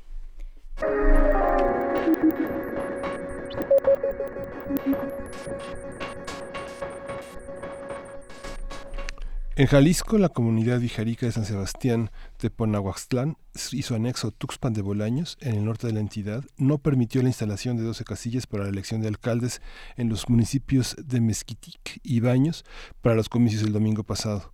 La medida forma parte de una serie de protestas para exigir la restitución de tierras invadidas por ganaderos de Nayarit. Y bueno, para conversar sobre lo que ocurrió en estas casillas en zonas indígenas, nos acompaña Arturo Ramírez Gallo. Él es reportero en Milenio Jalisco y MBS Jalisco. ¿Cómo estás, Arturo? Buenos días. ¿Qué tal? Buenos días. Saludos a, todos desde Guadalajara, Jalisco. Hay mucho que estudiar de este proceso electoral en Jalisco. El tema de los Wirrárica, por ejemplo, es algo que se tiene que abordar también. Eh, lo que ocurrió con, eh, digamos, diametralmente opuesto con otros personajes como puede ser Kumamoto, etcétera. Eh, ¿Por dónde le entramos al tema? ¿Por dónde te gustaría comenzar? Bueno, pues el, el, tema de, del norte finalmente pues se desarrolló precisamente sin la instalación de casillas eh, y yo creo que pues es un, es un punto importante porque es quizá un punto que no había ocurrido en el estado de Jalisco, que bueno, derivado de, estas protestas eh, que se desarrollaron con meses y que eh, pues se estuvieron pidiendo con mucha anticipación, pues las autoridades no pudieron resolver estas peticiones, quizá un poco complicado pues hacer todo el proceso para la restitución de, de estas tierras, pero finalmente pues los eh, los grupos, el grupo indígena en esta zona norte del estado de Jalisco, pues cumplieron con su palabra y eh, no permitieron que se desarrollaran las elecciones con la instalación de 13 casillas y con eso pues la participación se, se disminuyó de 7 mil personas en esta parte. Y bueno, pues las autoridades electorales, tanto las federales y las locales, pues prefirieron no, eh, digamos, eh, buscar al grupo indígena y decidieron pues no instalar ninguna casilla pues para evitar eh, alguna problemática mayor a la que pues ya se había, había presentado eh, con, con semanas y meses anteriores. Y bueno pues esta esta parte que, que, queda marcada en el proceso electoral en Jalisco y pues eh, que, que también está para pues revisar también la atención que se le da y o no se le da a la comunidad indígena de, la entidad. No, eh, el candidato ganador no se ha pronunciado sobre este tema. Eh, eh, hablando del candidato ganador, Enrique Alfaro, él tuvo una celebración el domingo, no habló respecto al tema y después, posteriormente, ya digamos el lunes, martes, ya no ha aparecido incluso entendemos que ya tomó algunos días de descanso, de vacaciones y bueno, en días posteriores estaría regresando pues a las actividades. Solamente se supo que el día martes eh, también tuvo una reunión privada con el gobernador Aristóteles Sandoval Díaz y que a partir de ah, miércoles ya inició un periodo vacacional pero eh, pues no tuvo ninguna aparición ya eh, pública posterior a la celebración del domingo, en la que, por cierto, pues no se habría referido a, respecto al tema. Todo, toda una complicación, Miguel Ángel. Sí, digamos que el conflicto se convierte en un conflicto electoral, un conflicto permanente de, de, invasión de tierras por parte de los ganaderos eh, de Nayarit, ¿no? Sí, eh, una situación que ya también hay varias sentencias en las que se ordena la restitución de tierras a, al grupo, a la comunidad indígena, pero bueno, pues el desarrollo no se ha, no se ha concretado este proceso y precisamente pues era lo que peleaban, eh, que bueno, pues ya había sentencias que se eh, ejecutaran y que pues todo pudiera marchar sin ninguna complicación. Y bueno, pues esto no ha ocurrido y también todavía está a la espera este tema. Eh, es un tema pues nada nuevo y que bueno pues se desarrolla y que se, tiene avances a favor de la comunidad indígena precisamente en meses anteriores al proceso electoral y que pues eh, no sé si la lentitud o si el proceso que pueda ser eh, algo largo por parte de las autoridades federales para lograr ya completar eh, cumplir estas sentencias, pues ha provocado que eh, se, se manifiesten este grupo indígena y que bueno pues se, se haya logrado pues lo que lo que eh, anunciaron eh, pedir la, la instalación de las casillas electorales en, la, en estos dos municipios de la zona norte. Mm, ¿Estamos hablando de 7.000 electores aproximadamente? O, Ah, sí, sí, sí 7.000 electores los que eh, dejarían de anunciar y que además dijeron, bueno, igual pueden instalarlas, pero estamos contemplados en que nadie va a participar y bueno, pues la, también las autoridades electorales decidieron eh, pues evitar la instalación en esta zona pues para evitar un conflicto mayor a lo que ya se ha registrado. E, eso por un lado, e, en, todos los conflictos que se dieron en, Jalisco, Arturo. Eh, por el otro podemos hablar de que justamente en este espacio es donde eh, para muchos había surgido uno de los candidatos más importantes de los movimientos independientes y estamos hablando de Pedro Kumamoto, justamente eh, candidato al Senado. ¿Qué pasó ahí? ¿Qué pasó con, con los independientes en Jalisco que, que siempre no? Sí, fíjate que fue algo muy sorpresivo tanto para los propios eh, candidatos independientes y para toda la pues aquellas personas que decidieron apoyar en este caso a Pedro Kumamoto. Eh, Pedro Kumamoto buscaba el Senado de la República junto a Juanita Delgado esta fórmula que parecía pues incluso incluso en encuestas previas eh, poder haber obtenido un segundo sitio y con eso podría pues aparecer eh, Pedro Kumamoto en la tercera senaduría del estado de Jalisco. Sin embargo, eh, pues hay ciertas situaciones que incluso el propio Pedro Kumamoto hace lectura y que ha compartido ya en entrevistas y en una rueda de prensa en la que dio y en la que aceptó que pues los resultados no le favorecían. En principio, lo que señala y lo que ve como principal punto que les hizo perder a Pedro Kumamoto y a Juanita Delgado esta fórmula del Senado de la República es que eh, las, la coalición del PAN, PRD y Movimiento Ciudadano pues provocaron una suma superior de votos a las que él consiguió. Por ejemplo, dice, bueno, si nos hubieran puesto al tú por tú en contra de Movimiento Ciudadano, pues los hubiéramos ganado fácilmente, al igual que a Morena, que también necesitó pues de estas coaliciones para poder lograr las votaciones. Entonces, eh, fue una estrategia, bien o mal, de los partidos políticos, pues para enfrentar este eh, proceso electoral a Pedro Kumamoto. Otra de las situaciones que ha sido criticado el propio Pedro Kumamoto y su equipo de Wikipolítica es que se basaron principalmente en la campaña a través de eh, redes sociales. Él dice que no fue así porque visitó 100 de los 125 municipios, pero bueno, también admite que es difícil darse a conocer en 125 municipios en menos de 90 días, porque bien, bueno, su trabajo se daba a conocer a nivel hasta, a nivel nacional y nivel zona metropolitana de Guadalajara, pero eh, era complicado y era de repente difícil hacerse, darse a conocer en el interior del estado de Jalisco.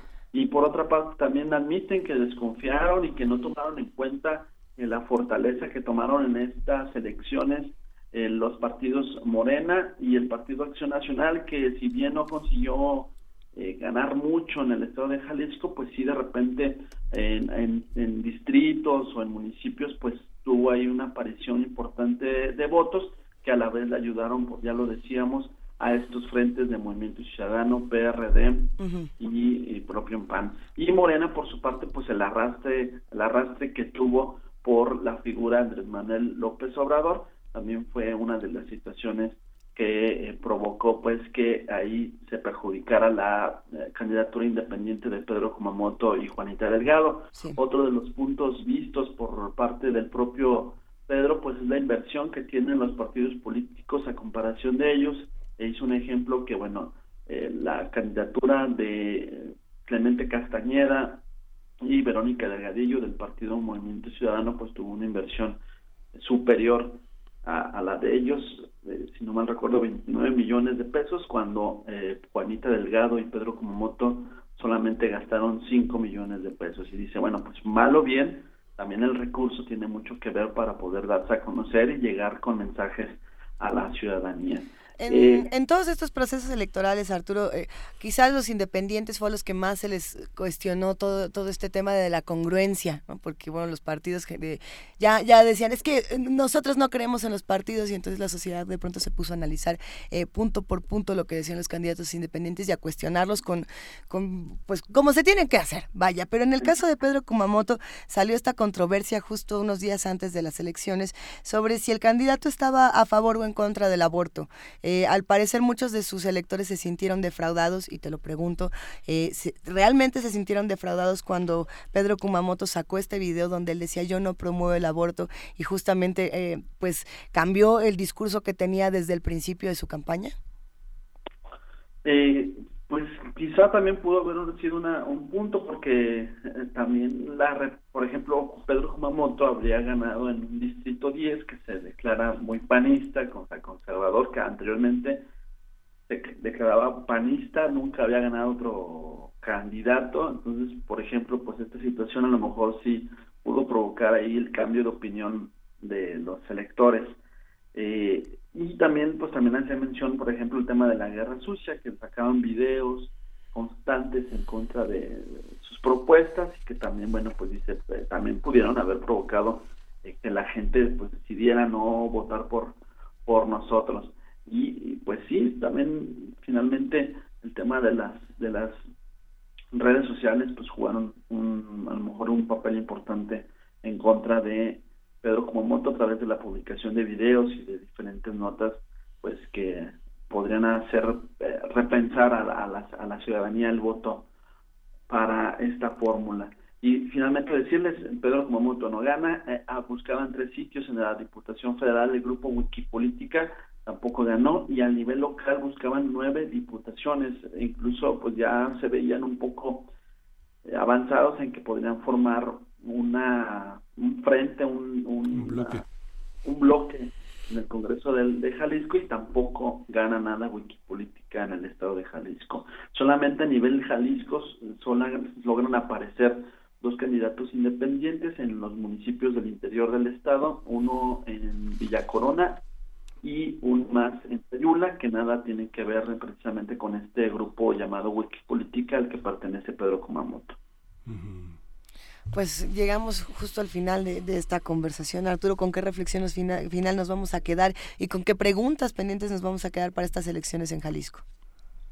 Pues el tema también queda pendiente el, hecho de revisar. Eh, ayer el Instituto Nacional Electoral en la Junta Local decidió que se tengan que abrir hasta el 80% de las eh, paquetes electorales debido a diferentes fallas o, eh, en, el llenado de las actas o en la colocación de estas y bueno pues también una situación que se deja a partir de que una mesa directiva ya tiene que hacer el conteo de seis elecciones al mismo tiempo eh, deja ver eh, pues errores por el cúmulo de trabajo que se les juntó a las mesas directivas eh, por otra parte, pues la solución al tema de la zona norte del estado de Jalisco y ver cuál será el proceso de transición. Parece que ya ha habido diálogo previamente por parte del gobernador Aristóteles Sandoval con Enrique Alfaro y bueno, pues eh, el resultado pues ya se había visto favorable desde semanas antes a favor del abanderado del Movimiento Ciudadano y ahora veremos pues cómo es que se desarrolla este proceso de transición de un gobierno priista a un, al primer gobierno eh, de Movimiento Ciudadano en el estado de Jalisco. Pero no hay duda de que Alfaro es el, es el gobernador electo. Con el 80% de los, de los paquetes para contabilizar de nuevo, ¿cómo, cómo está eso? Bueno, el, el 80% se van a hacer de las elecciones federales, es decir, en las elecciones para presidente de la República, diputados federales y senadores.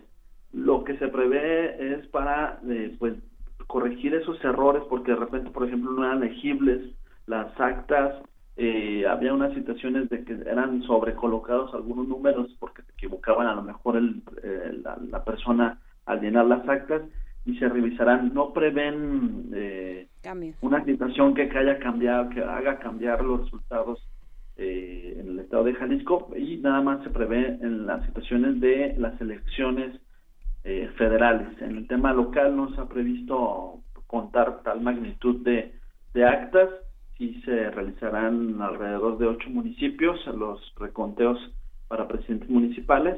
Y en el de, caso del gobierno del gobernador del estado no se ha previsto alguna situación así. Eh, pues también ya se ve una diferencia amplia por parte de eh, Enrique Alfaro de acuerdo al PREP y bueno pues todo parece ser que se pueda convertir ya en el, gobernador electo en los próximos días.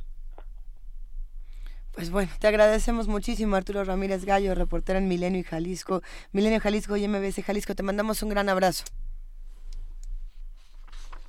Al parecer ya perdimos la comunicación con Arturo Ramírez Gallo. Le dejamos el abrazo por ahí, quédense con nosotros porque tenemos todavía más información.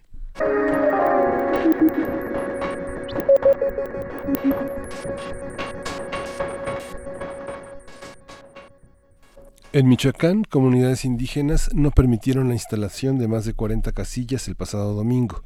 A través del Consejo Supremo Indígena de Michoacán pidieron a las autoridades estatales y federales no criminalizar la libre autodeterminación de las comunidades indígenas del Estado.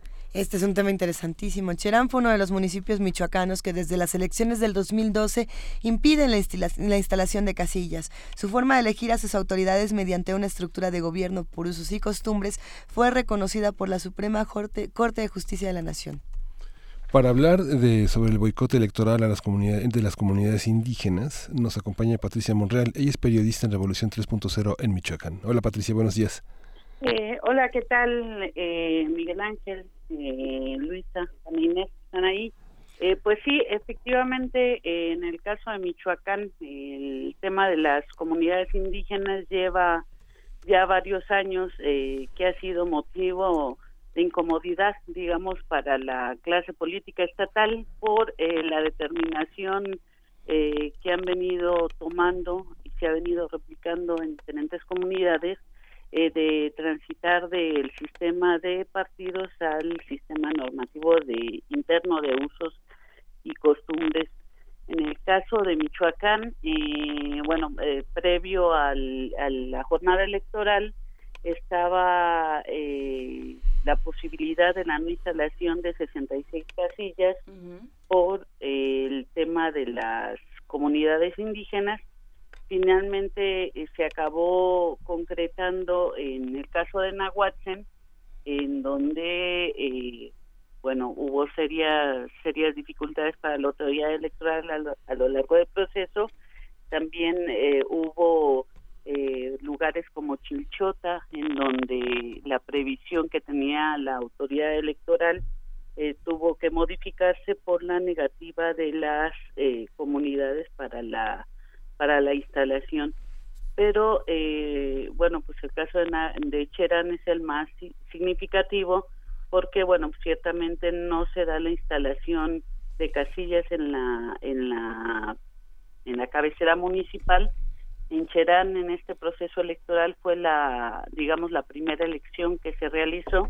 Eh, hubo la organización por parte del Instituto Electoral de Michoacán de la consulta tanto en la cabecera municipal de Cherán como en la tenencia de Santa Cruz Tanaco para la elección de sus autoridades.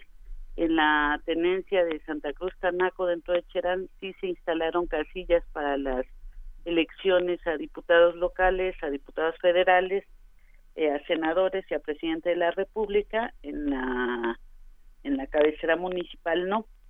Eh, y el caso de Nahuatzin fue de manera fue muy particular en Michoacán porque ellos empezaron a, seguir, al igual que Pichátaro, otra comunidad, eh, un poco los pasos que ha venido que ha venido recorriendo Cherán eh, a través de juicios en tribunales para lograr el reconocimiento de sus de sus derechos en Nahuatl los tribunales eh, vinieron fallando a favor eh, de eh, la comunidad para la no realización de, de elecciones y transitar del sistema de partidos al, sistema de uso de, y costumbres.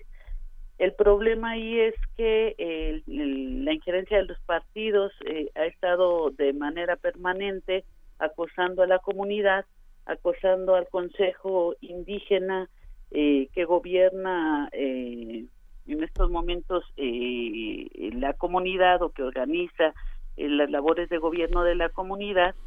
en parte, bueno, un, detalle, por ejemplo, es que el, presidente, el dirigente estatal del PRD es originario de ahí. En general, han venido metiendo mano el propio Instituto Electoral de Michoacán eh, retrasó la, consulta inicial que se tenía que hacer en Nahuatzen para la definición de presupuesto directo. Esto acabó por contaminar eh, todo lo relacionado al, a la elección para autoridades. Eh, el Tribunal Electoral del Poder Judicial de la Federación falló ya también para que la comunidad de Nahuatzen sea consultada si desea elegir a sus autoridades por el sistema de usos y costumbres, se vino retrasando el cumplimiento de esta consulta, se acabó por realizar las elecciones. Eh, en estos días el instituto tiene que convocar a la consulta en Nahuatl, en lo que evidentemente será un conflicto porque ya hay autoridades eh, electas bajo el sistema de partidos y esto esta consulta que realicen aplicará hasta dentro de tres años lo, lo que para las comunidades bueno pues es una engañipa. Entonces bueno ahí se prevé eh, un mayor un mayor conflicto. Tenemos también por ejemplo el tema de Aquila donde proceso tras proceso eh, la, las comunidades eh, rechazan el tema de, del sistema de partidos, pero ahí de manera particular tiene que ver más con eh, la injerencia de la delincuencia organizada. Todavía ayer a medianoche estaban eh, estaba por ahí encendido algún camión, había enfrentamientos entre eh, entre habitantes en Maruata este, y, y la policía comunitaria. En, bueno, se señala que en hechos que no tienen propiamente que ver con la elección, pero bueno, pues evidentemente la tiñen porque estamos en el todavía estábamos todavía en el proceso de cómputo de los resultados electorales. Y bueno es un es un poco el escenario los casos más más relevantes de lo que ha venido siendo el tema de las presencias de las comunidades que bueno pues a fuerza de sentencias de tribuna en tribunales han tenido que abrirse paso en Michoacán para ejercer eh, sus derechos y que la, la clase política en Michoacán se ha, visto muy reacia a permitir que esto esto suceda.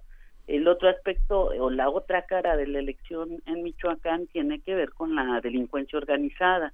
estuvo teñida eh, la elección en Michoacán eh, por la sangre, por el asesinato eh, de candidatos desde el, desde el propio inicio eh, del registro de candidaturas, eh, hubo la alerta de esta situación, el tema de la paridad en Michoacán se volvió un asunto de violencia, lejos de ser, digamos, un festejo para el tema del, de la participación mayoritaria de las mujeres, se volvió un tema de agresión de género, los los partidos políticos denunciaban que sus militantes no querían a las mujeres y que era pues evidentemente cuesta arriba estar contra su propia militancia eh, haciendo que entendieran este tema de la participación. Entonces bueno eh, está un poco así el tema de la de la violencia pues ha sido la constante en este proceso electoral acá en el caso de Michoacán hay una parte, bueno, toda esta historia, este, bueno, el tema de las mujeres es un tema este, muy interesante al interior de la propia comunidad, porque yo recuerdo, es, María Dolores, no me acuerdo el apellido, la, profesora, es una, ella es una profesora que ha sido una, una, una autoridad en toda esta, en todo este tema, pero todo eso se inició justamente con ella, este, es María Dolores Santa Clara, que se, se enfrentó en 2008 contra los taladores de bosques, que fueron una amenaza muy fuerte, que finalmente en 2011 la OIT, con su artículo 69, y la Declaración para los Pueblos Indígenas resolvió el 2 de noviembre que no habría elecciones para, para este, que los comuneros le ganaron al Tribunal Federal Electoral este, y, al, y, al, Instituto Electoral del Estado el derecho a tener elecciones por la enorme delincuencia, secuestros, este, violaciones, hasta que este, abolieron la policía, quitaron al presidente municipal que estaba ligado al crimen organizado y tomaron un consejo que es el que ahora este, está en disputa. Es, es, e, e, es, así. En mayo eligieron a los 12 concejales que forman ahora la comunidad y que no, y que no tienen esa periodicidad del, este, que marca la constitución de no reelección. O, este, ¿Cómo funciona esa parte? ¿Cómo funcionó ese, ese proceso en estas elecciones que ni siquiera dejaron entrar a fiches de partidos, ni siquiera iniciaron las precampañas en esa zona, ¿no? Bueno, estás hablando del caso de Cherán en el caso de Cherán, este, bueno, pues eh, eh, duran el periodo constitucional de tres años, tiene la, la digamos, el, el ejercicio eh, de periodo de un, eh, de un ayuntamiento constitucional.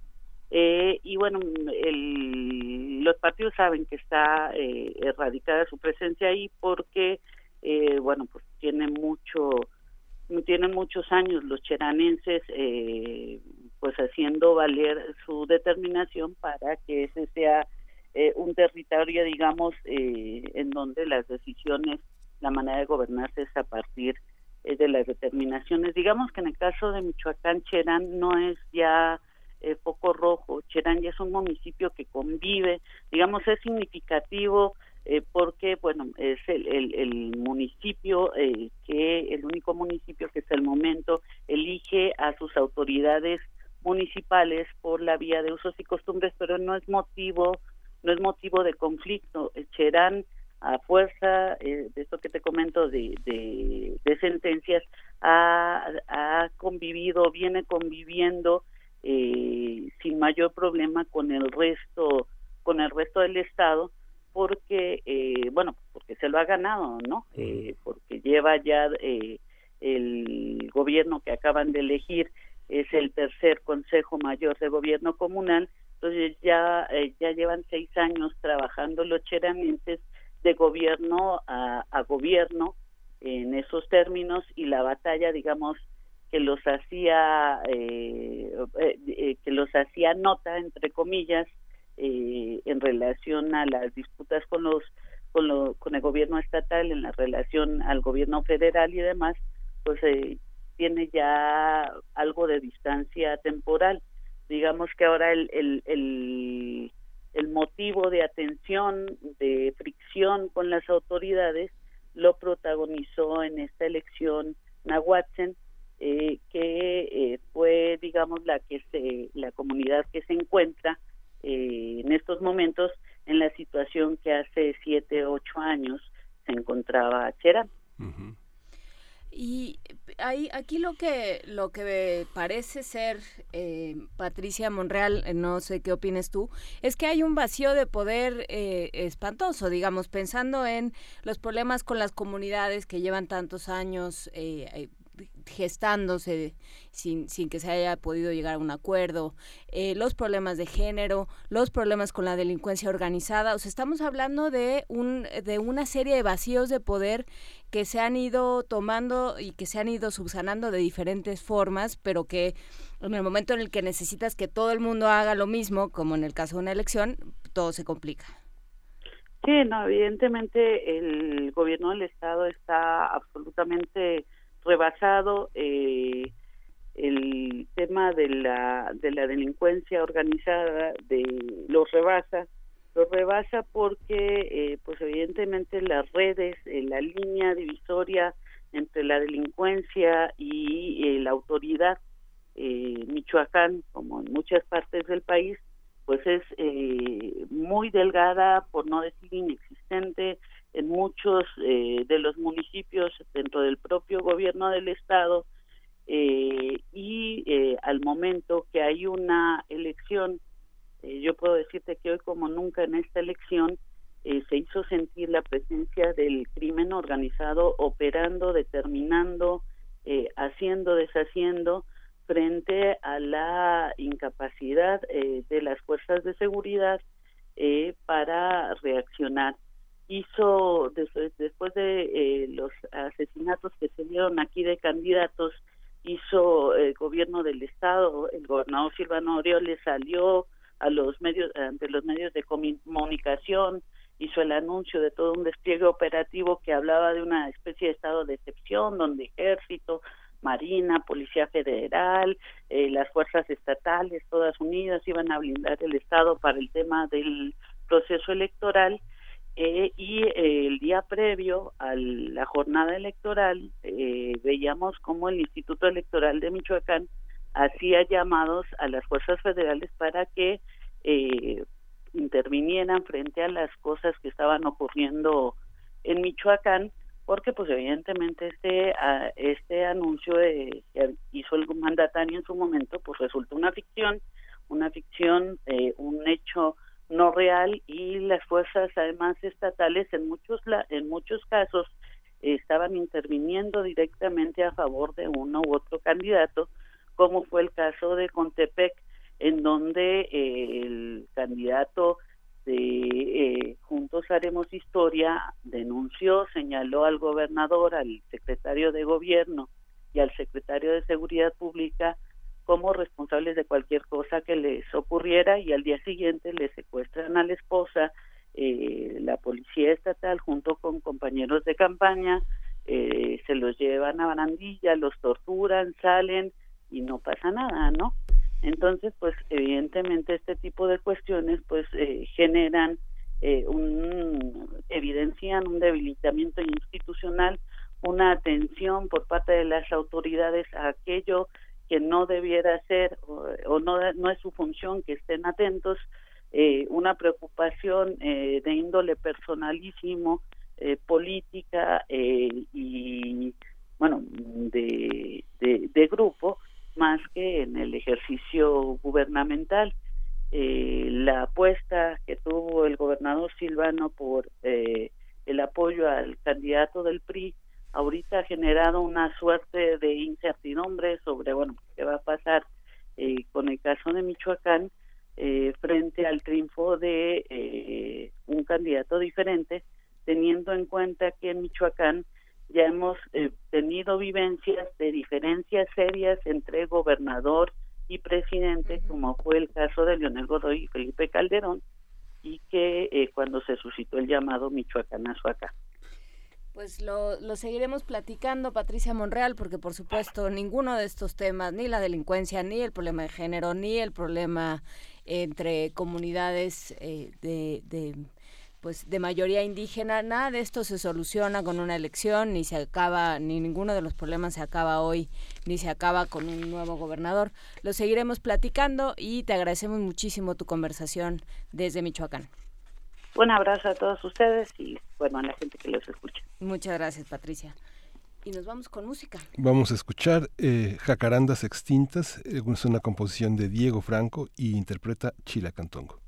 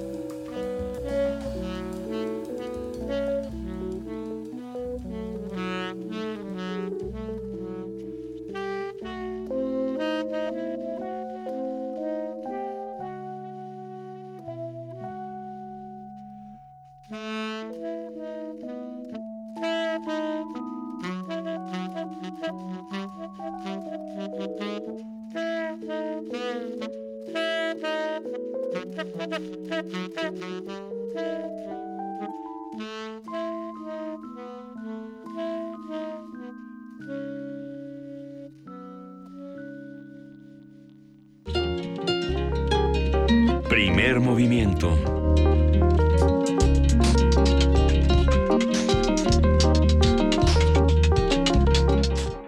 Todas estas cosas ocurren fuera del aire aquí en primer movimiento. Miguel Ángel que me estaba contando unas cosas de esas que te enchinan el cuero.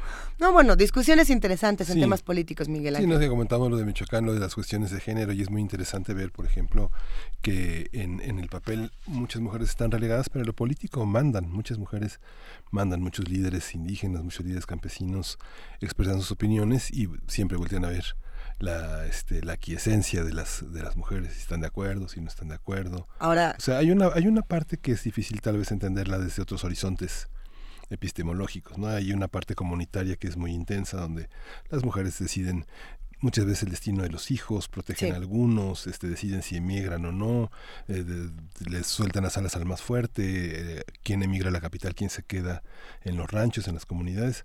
Muchas veces es decisión de las mujeres, aunque se discute entre hombres y mujeres, pero finalmente el poder de consolar, de, reconfortar, lo tienen muchas veces ellas. Es que creo, sé que a muchos de los que hacen comunidad con nosotros no les gusta tanto la palabra heteropatriarcado o heteronormativo porque suena bastante, digamos, eh, a, veces hasta podría llegar a sonar excluyente para algunos de los que nos escuchan, pero bueno, es una manera de describir la realidad. Desde esta heteronormatividad o desde este, entre comillas, heteropatriarcado, a veces es difícil leer esta otra realidad, ¿no? Donde, donde las sociedades viven en matriarcados y donde las comunidades se construyen de maneras muy diferentes, ¿no? Donde no tiene tanto que ver con, a ver, eh, señores diputados o señores senadores, vístanse como muches, como es el caso de Oaxaca, con tal de tener un, lugar en la política, ¿no? O, o espacios donde no sorprendería, donde a la gente le parecería normal y hasta le parecería mejor que las mujeres tuvieran equidad en las cámaras, ¿no? Que se encontrara realmente esta equidad.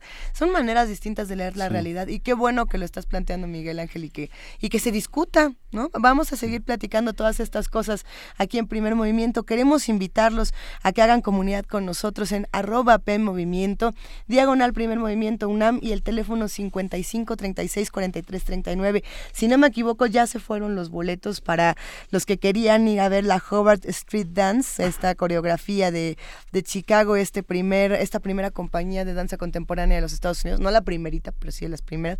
Pero vamos a tener más cosas que compartir con todos ustedes, con todos los que están haciendo comunidad. Los que se ganaron estos boletos son no, Noé de Jesús Hinojosa y Felipe de Jesús Álvarez. Mira, los dos de Jesús, ¿eh? ¿Qué, se traen? ¿Qué se ven? Órale, pues, ya se van con sus boletos. Ahí nos cuentan, nos mandan una postal sonora para que nos platiquen qué les pareció justamente este estilo gaga de bailar. Nos vamos a una pausa. Venga, vamos y regresamos. Primer movimiento. Hacemos comunidad.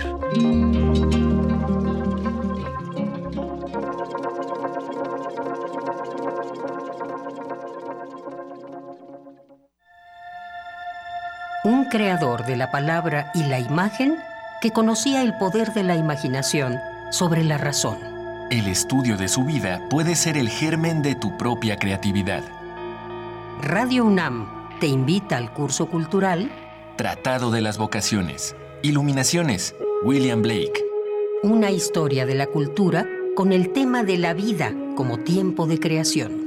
El taller será una tentativa en vivo de escribir un tratado de la vocación artística a través del estudio pormenorizado de la vida y obra de William Blake. Imparte Otto Cázares. Los cuatro sábados de agosto, de las 11 a las 15 horas, en las instalaciones de Radio UNAM. Informes e inscripciones al 56 23 32 72 o 56 23 32 73. Invita Radio UNAM, Experiencia Sonora.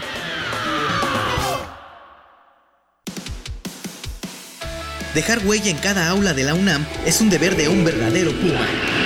Deja tu huella y apoya Fundación UNAM a de cara a miles de universitarios. Súmate 5340-0904 o en www.funam.mx. Contigo hacemos posible lo imposible. A ti que tuviste tu credencial para votar actualizada. a todos los supervisores y capacitadores electorales. A ti que te informaste y a los más de un millón de funcionarios de casilla. A ti que supiste dialogar y libremente saliste a votar. Gracias a quienes contaron los millones de votos. A todos y a todas, muchas gracias. Estas elecciones no habrían sido posibles sin el esfuerzo, el trabajo y el compromiso de todos nosotros. Y vamos por más.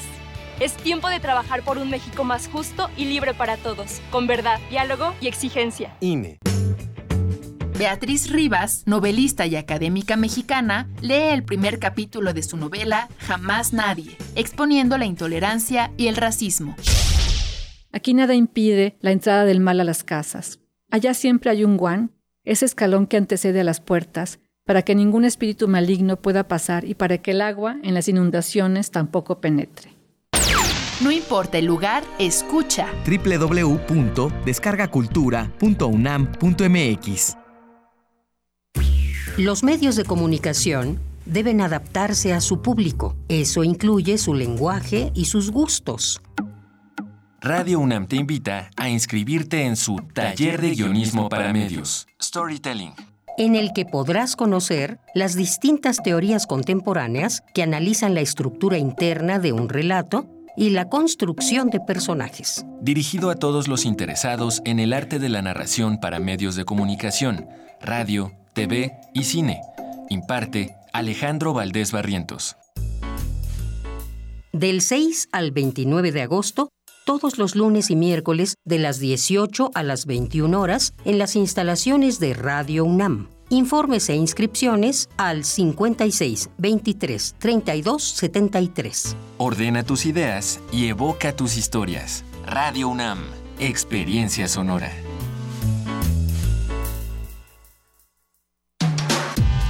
Primer movimiento. Podcast y transmisión en directo en www.radio.unam.mx.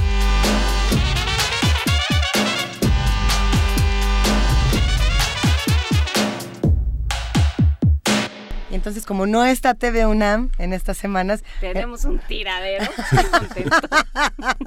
Estamos intentando limpiar la mesa y es difícil. Porque hay visitas. Es que tenemos visitas y tenemos, esas visitas que hacen que los jueves se vuelvan jueves, ya por ahí les estaremos contando. El doctor Alberto Betancourt, creo, si no me equivoco, nos va a contar un poco de su crónica del INE, ¿sí? Y de otras cosas de todo un poco. Ya me dice que sí a través del parabrisas radiofónico. Eh, gracias a todos los que están haciendo comunidad con nosotros. Muchísimos mensajes desde las 7 de la mañana, desde que estábamos hablando de los productos orgánicos, de los huertos, de las compostas, de los insecticidas, de los fungicidas, etcétera. Hasta este momento, gracias. Estamos leyéndolos todos en arroba P Movimiento, en diagonal Primer Movimiento UNAM y también tenemos teléfono y sí lo contestamos aunque estemos de vacaciones, que es el 55 36 43 39 ese mero. ahí andamos. Pues gracias, les agradecemos. Vamos a estar leyendo también sus mensajes al aire en un momentito más, pero por lo pronto nos vamos a la poesía necesaria del día de hoy. Primer movimiento.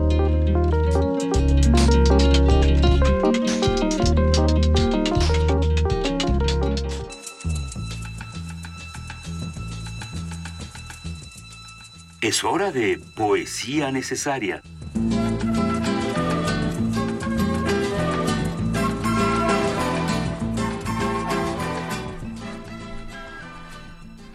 Entonces el día de hoy vamos a compartir un poema que es una canción, pero que al ser una canción es un performance, porque todo esto tiene que ver con esta artista sonora, eh, compositora, cantante, futurista, alienígena para muchos, en el mejor de los sentidos, que, es Laurie Anderson. Laurie Anderson eh, en los años 70, 80 de pronto se apareció con esta imagen andrógina pues es que para muchos era como muy alien, ¿no? Como con estos eh, extraterrestre, para no decir alien, porque no tiene que ver con que fuera la extraña o la ajena a un país, sino con esta imagen espacial. Muchos dicen que previamente a lo que lo que hacía David Bowie, por ejemplo, y, tenía letras poco convencionales, que eran justamente poemas, poemas sonoros. Eh, algunos la conocen como la, mujer de Lou Reed y ella justamente lo que decía es, ¿por qué tenemos que estarnos conociendo como la mujer de este y la mujer del otro cuando podríamos conocernos por nuestro trabajo? Y dicho esto, hay que contar que Laurie Anderson estuvo en México hace poco en el MUAC. ¿Hace cuánto habrá sido? ¿Como medio año? Un año entero ya tiene ya tiene que Laurie Anderson estuvo aquí y pues qué gusto poder tener todavía voces como esta aquí en nuestro país que nos visiten y que nos cuenten un poco de cómo era la música experimental. Entonces lo que vamos a hacer es que vamos a poner de fondo la canción de Laurie Anderson que se llama Oh Superman y vamos a contarles un poco de qué va en esta poesía necesaria dedicada a Laurie Anderson. Venga de ahí la ponemos, es un poco silenciosa. Ahí les va. Y la poesía justamente es Oh Superman.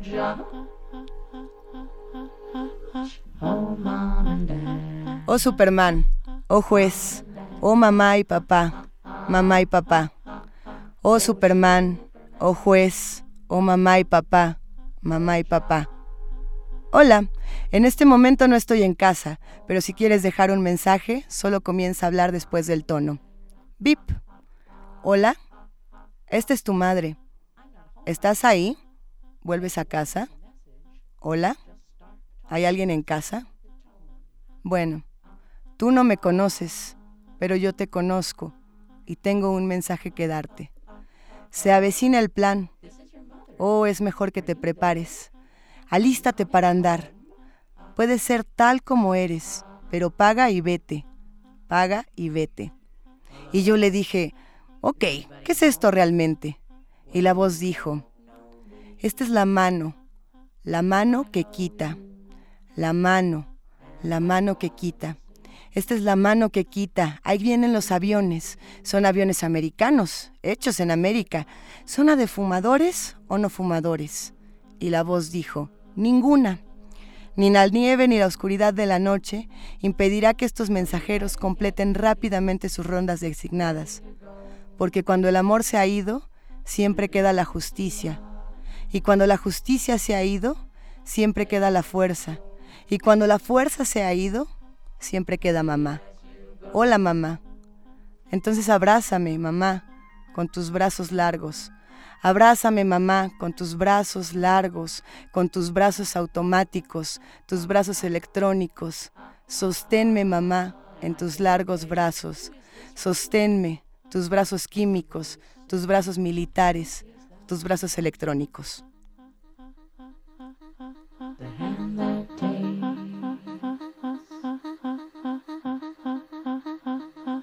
This is the hand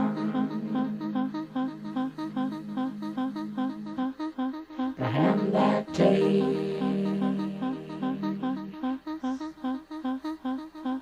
This is the hand,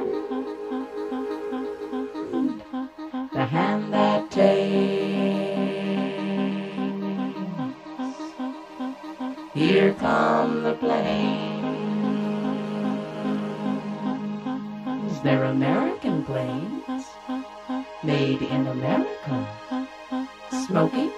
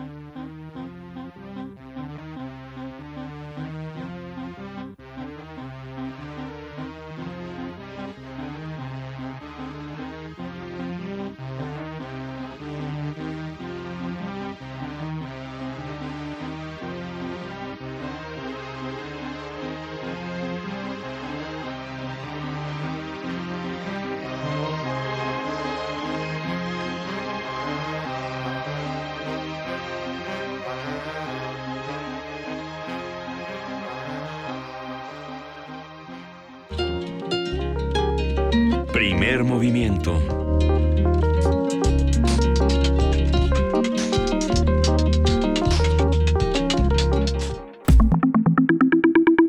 La mesa del día.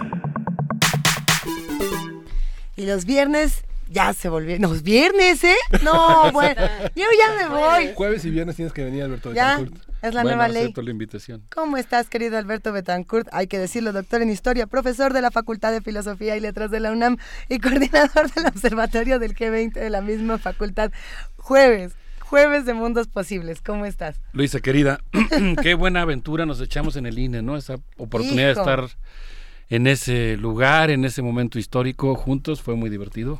Y bueno, la- las emociones distintas que se vivían eh, por ahí de las 8 de la noche, porque después, pues ya, tan tan, ¿no? Fue rápido. Todo además. fue muy vertiginoso. Fue un vertigo, justamente. Eh, Juan Inés, Miguel Ángel, ¿qué tal? Buenos días.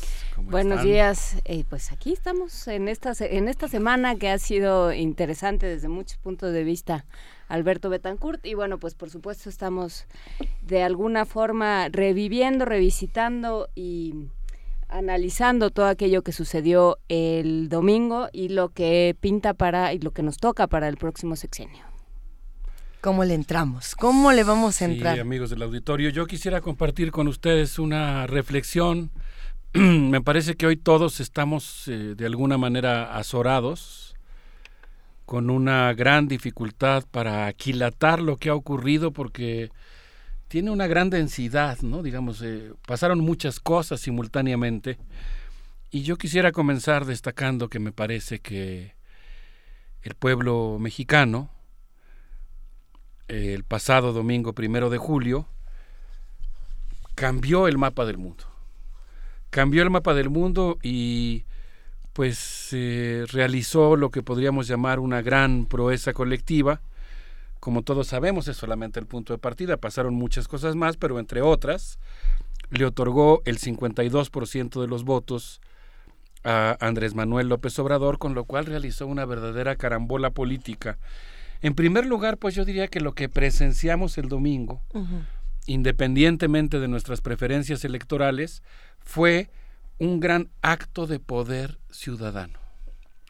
Es decir, realmente Pues creo que los electores ejercieron su libertad, eh, votaron por un candidato que contravenía al sistema político mexicano en muchos puntos, en muchos aspectos, y pues lograron una verdadera proeza que consistió en desmoronar al PRI sin disparar un solo tiro, y uso la expresión casi provocadoramente, sin romper un solo vidrio.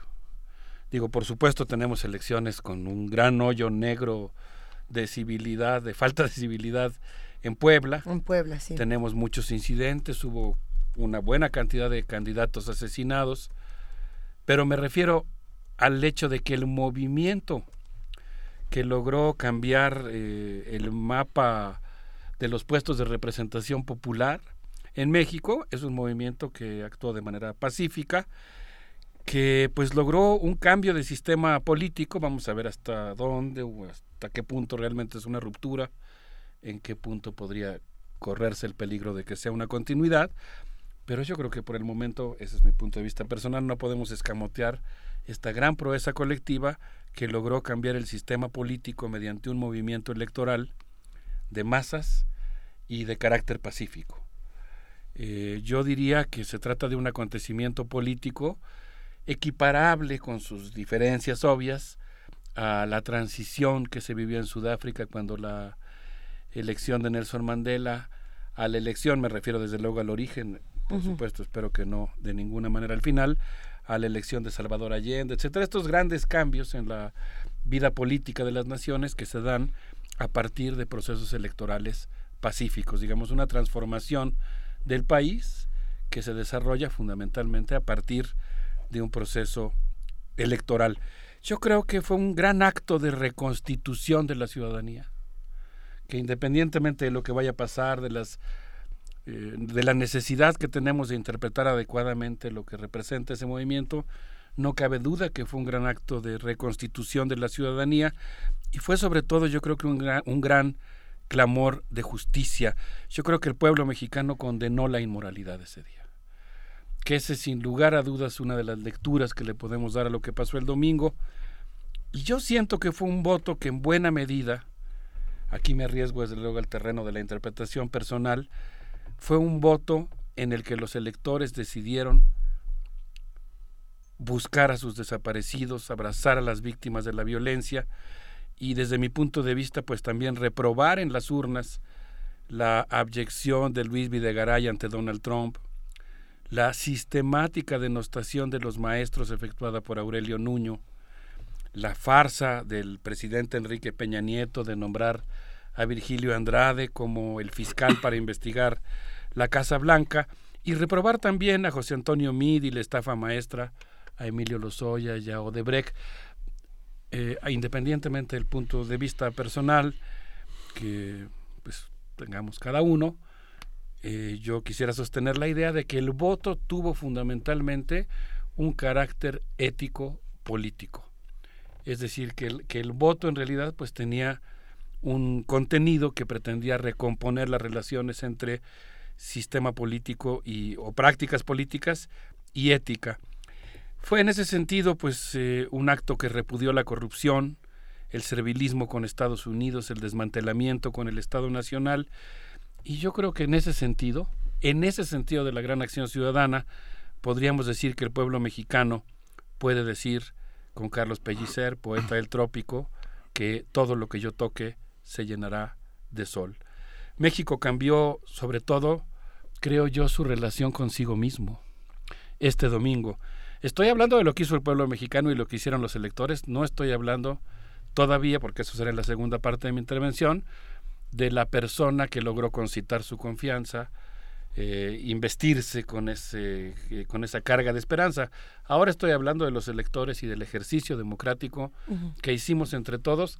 Y aquí incluso yo incluiría pues, eh, a la sociedad mexicana en su conjunto. ¿no? Creo que también los que perdieron están incluidos en esta epopeya democrática, incluso aunque sea como perdedores, no en el sentido de que no tengan responsabilidad, estoy expresando mi crítica hacia buena parte de los actores, celebrando el desmoronamiento del PRI, la pulverización que lograron Jesús Ortega y Jesús Zambrano del PRD, etcétera, Pero lo que quiero decir es que es un cambio de país. Y ese cambio de país, pues desde mi punto de vista, ha profundizado la democracia. Pero yo creo que es esa votación del domingo, que es tan importante que entre todos hagamos el esfuerzo de leerla correctamente, para mí tiene tres implicaciones eh, muy importantes que a mí me gustaría destacar. En primer lugar, me parece que México cambia la relación consigo mismo, es decir, que México va, va a verse a sí mismo de otra manera, va a apelar a sus propias fuerzas, va de alguna manera a reivindicar su desarrollo endógeno. A mí me gustó mucho en el discurso que pronunció Andrés Manuel López Obrador en el Zócalo de la Ciudad de México ese mismo domingo, que él hablara de que México no es solamente un país, que es también una civilización. Y en ese sentido, pues a mí me parece que es una reivindicación cultural y creo yo que lo que pasó el domingo es que se realizó un gran acto de descolonización. Se votó en contra de una eh, de un proyecto de país modernizador eh, con alto grado de lo que podríamos llamar colonización mental y se votó por otra opción. Creo que también México, y este es eh, el motivo por el que yo anuncié mi intervención diciendo que México cambió el mapa del mundo, creo que fue un gran acto, digamos, psicogeográfico, psicopolítico, geopolítico, en el cual, eh, al menos en, en, el centro de gravedad del discurso político, México deja de pertenecer a esta que yo llamo, pues no sé, una situación complicada porque es real, pero al mismo tiempo es una ficción, esta pertenencia de México a América del Norte y creo que lo que pasó el domingo es que hubo una reintegración de México a su lugar histórico que es América Latina, lo cual desde luego no quiere decir que no sea importante para nosotros la relación con Estados Unidos, por supuesto que lo es, pero a mí me gusta mucho más pensar nuestra relación con Estados Unidos como una relación de un país que pertenece a América Latina que se está relacionando con, con otro país con el que tiene una extensa frontera y muchos temas comunes. Eh, en este sentido, pues yo creo que la votación del, del domingo transformó la correlación de fuerzas en, en, América Latina, frenó la oleada electoral de derecha y puso un dique a la, digamos, reconquista eh, imperial de América Latina puso un dique en un contexto muy difícil porque justamente eh, esta votación fue a contracorriente de lo que ha estado ocurriendo en, el resto de América Latina. Finalmente yo diría que el mundo ya no es el mismo a partir de este domingo porque México recuperó buena parte de su soberanía y seguramente va a jugar un papel distinto en la relación con los Estados Unidos, en la promoción de la integración y la independencia de América Latina, en hacer oír su voz en las eh, instituciones eh, multilaterales, en temas como el desarme nuclear y en este sentido pues me parece a mí que, que pues el mundo ya no es el mismo. No crean tampoco que me estoy dejando llevar por la euforia. Obviamente considero que es un gran riesgo que cerremos los ojos y dejemos de ver eh, los riesgos que existen en esta situación, la complejidad del actor político que ganó, pero me parece que tampoco podemos escamotearnos, ese es mi modesto punto de vista, la celebración de, un, de una gran epopeya política que consistió en cambiar el rumbo de alguna manera, vamos a ver hasta qué grado cambiar el rumbo del país y, y plantearse la necesidad de un nuevo pacto social. Yo celebraría sobre todo esta nueva, este, esta, digamos, este contenido ético político del voto que se expresó el domingo.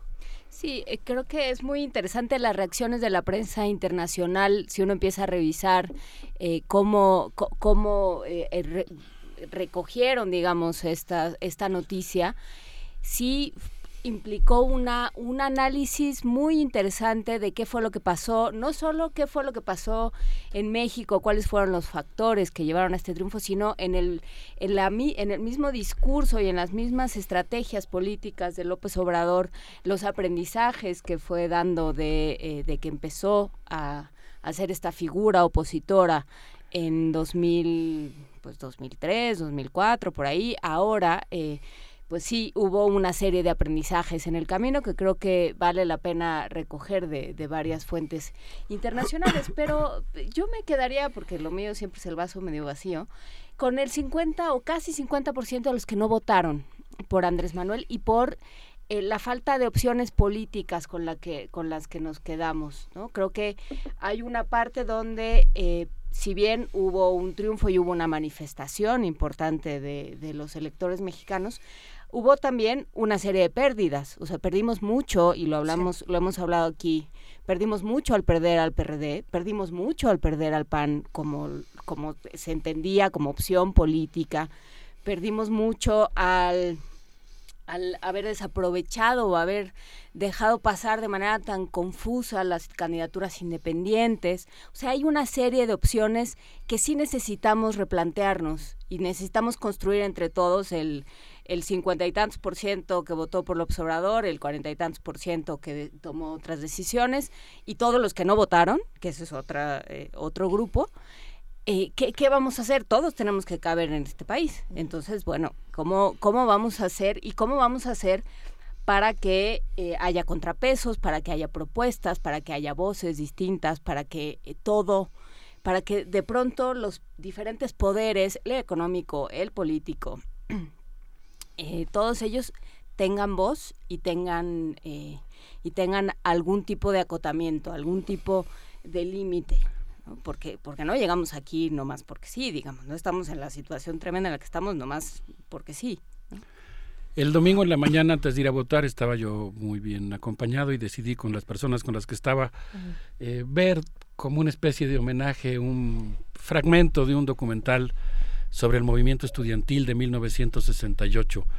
A 50 años de esa gran movilización, yo diría que si nosotros nos preguntamos de dónde venimos, si bien podríamos extender las raíces de esta lucha contra las élites aristocráticas a un periodo eh, todavía mucho más antiguo, pues yo creo que sin lugar a dudas un momento de parteaguas fue el movimiento estudiantil del 68, que fue en la época contemporánea una de las primeras confrontaciones contra un sistema político autoritario, monopartidista, en el que había un solo partido, el PRI, que pues ejercía un control sobre la prensa, la Cámara de Diputados, la Cámara de Senadores, el Poder Judicial, el Ejército Mexicano, la Presidencia de la República. Era una atmósfera irrespirable y yo creo que sin lugar a dudas, desde mi punto de vista, lo que pasó este domingo pues eh, significa pues el resultado de un esfuerzo de por lo menos esos 50 años. Y en ese sentido pienso que es digno de celebrarse y que pensando en lo que dices Juana Inés, pues lo que viene ahora es el inicio de una vida política más democrática. Eso sería lo deseable. Es decir, es la culminación de un largo periodo de lucha contra el autoritarismo en el que han participado muchas generaciones, pero esperemos que sea justamente el inicio de un momento en el que la sociedad se puede expresar con mucho mayor libertad que como lo había podido hacer hasta este momento.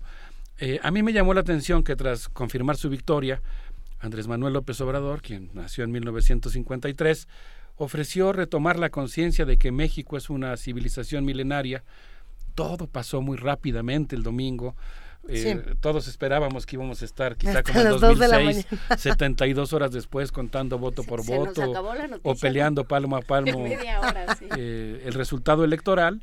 Y lo que descubrimos es que a las 11 de la noche ya estaba todo resuelto.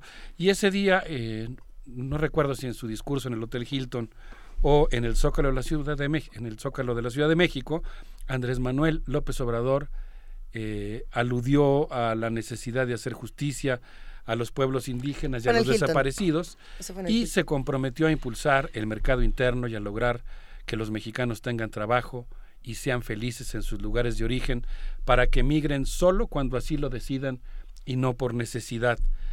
Eh, a mí me llamó mucho la atención, aquí entramos ya a la parte crítica, digamos, más analítica. Insisto en que eso no resta eh, el entusiasmo que me provoca en lo personal lo que ocurrió, pero vamos a pasar al análisis, digamos. En su discurso en el Hotel Hilton y en el pronunciado en el Zócalo de la Ciudad de México, Andrés Manuel López Obrador eh, mm, utilizó parte de su mensaje para ofrecer un mensaje de tranquilidad y negociación con las élites económicas de México, se comprometió a mantener la autonomía del Banco de México, a respetar la reforma energética y esto me llamó mucho la atención, me parece que es una cosa central, limitarse a revisar la pulcritud de los contratos de la reforma energética. Es decir, que en su primer discurso en el Hotel Hilton, Andrés Manuel López Obrador se comprometió a respetar la reforma energética y limitarse exclusivamente a revisar si los contratos habían sido asignados de manera eh, que se cumpliera el procedimiento. Es una declaración extraordinariamente importante, la está haciendo fundamentalmente pensando en los inversionistas extranjeros. El tema es extraordinariamente delicado porque por hay contratos para los próximos 50 años y hay que revisarlos. Hay, quien ha dicho que, que, las, que la caída de Francisco y Madero, o que uno de los factores que propició la caída primero de Porfirio Díaz y posteriormente de Francisco y Madero, tuvo que ver con el hecho de que ellos mencionaran la mera posibilidad de aplicarle un impuesto a las compañías extranjeras que explotaban el petróleo mexicano. Estamos hablando de un tema geoestratégico y económico de primera importancia, pero en términos internos también significa que en caso de que él cumpla esta afirmación, estaría de alguna manera respetando la herencia transeccional y el proyecto eh, de Enrique Peña Nieto. Me parece que es todo un tema y que por eso, más allá de la euforia, eh, de esta celebración popular espontánea que se dio en el Zócalo de la Ciudad de México, es muy importante que nosotros mantengamos una combinación de sentirnos, cuando es el caso, ¿verdad? Supongo que hay gente que está muy enojada, pero cuando es el caso, pues sentirnos muy contentos de la transformación democrática, pero al mismo tiempo, pues mantenernos muy atentos a las cuestiones que ameriten la crítica. Eh, Hubo cosas en ese sentido que me parecieron preocupantes, que él dijera que no va a realizar expropiaciones, que no va a hacer confiscaciones, cuando está también renunciando muy anticipadamente a una potestad presidencial que pues depende más bien de muchos contextos. Me gustó mucho que la ministra en retiro de la Suprema Corte de Justicia de la Nación, Olga Sánchez Cordero, hablara, y quien será la próxima secretaria de Gobernación, eh, dijera que ella interpretaba el voto como una forma de clamar justicia y ofreció que su prioridad número uno consistirá en buscar a los desaparecidos. Yo creo que así va a ser el gobierno de Andrés Manuel, eh, básicamente una gran, un gran paso democrático en el país, pero al mismo tiempo creo que va a ser contradictorio y vamos a estar, por decirlo de alguna manera, entre Belinda y Eugenia León en medio de una serie de contradicciones. Por lo pronto... ah, qué. ¿Esa fue la imagen que se te ocurrió? Por lo pronto, a mí, como me gusta mucho más Eugenia León, les sugeriría que escuchemos algo que me parece que hoy amerita la cosa, que es La Paloma. Ah, buenísimo. Estuvo muy padre. Pero México es grande,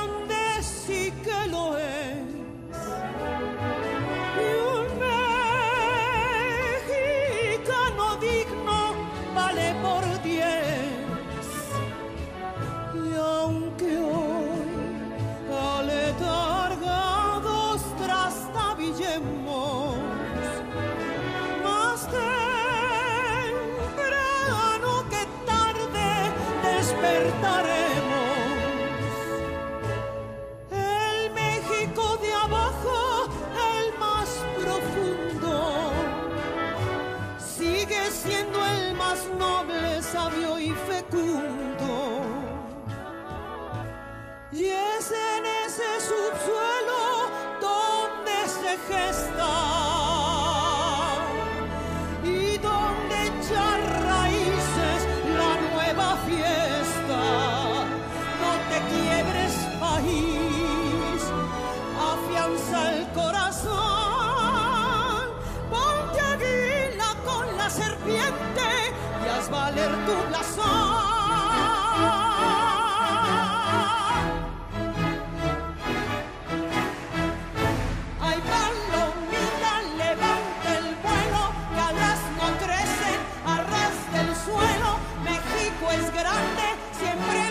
deceivo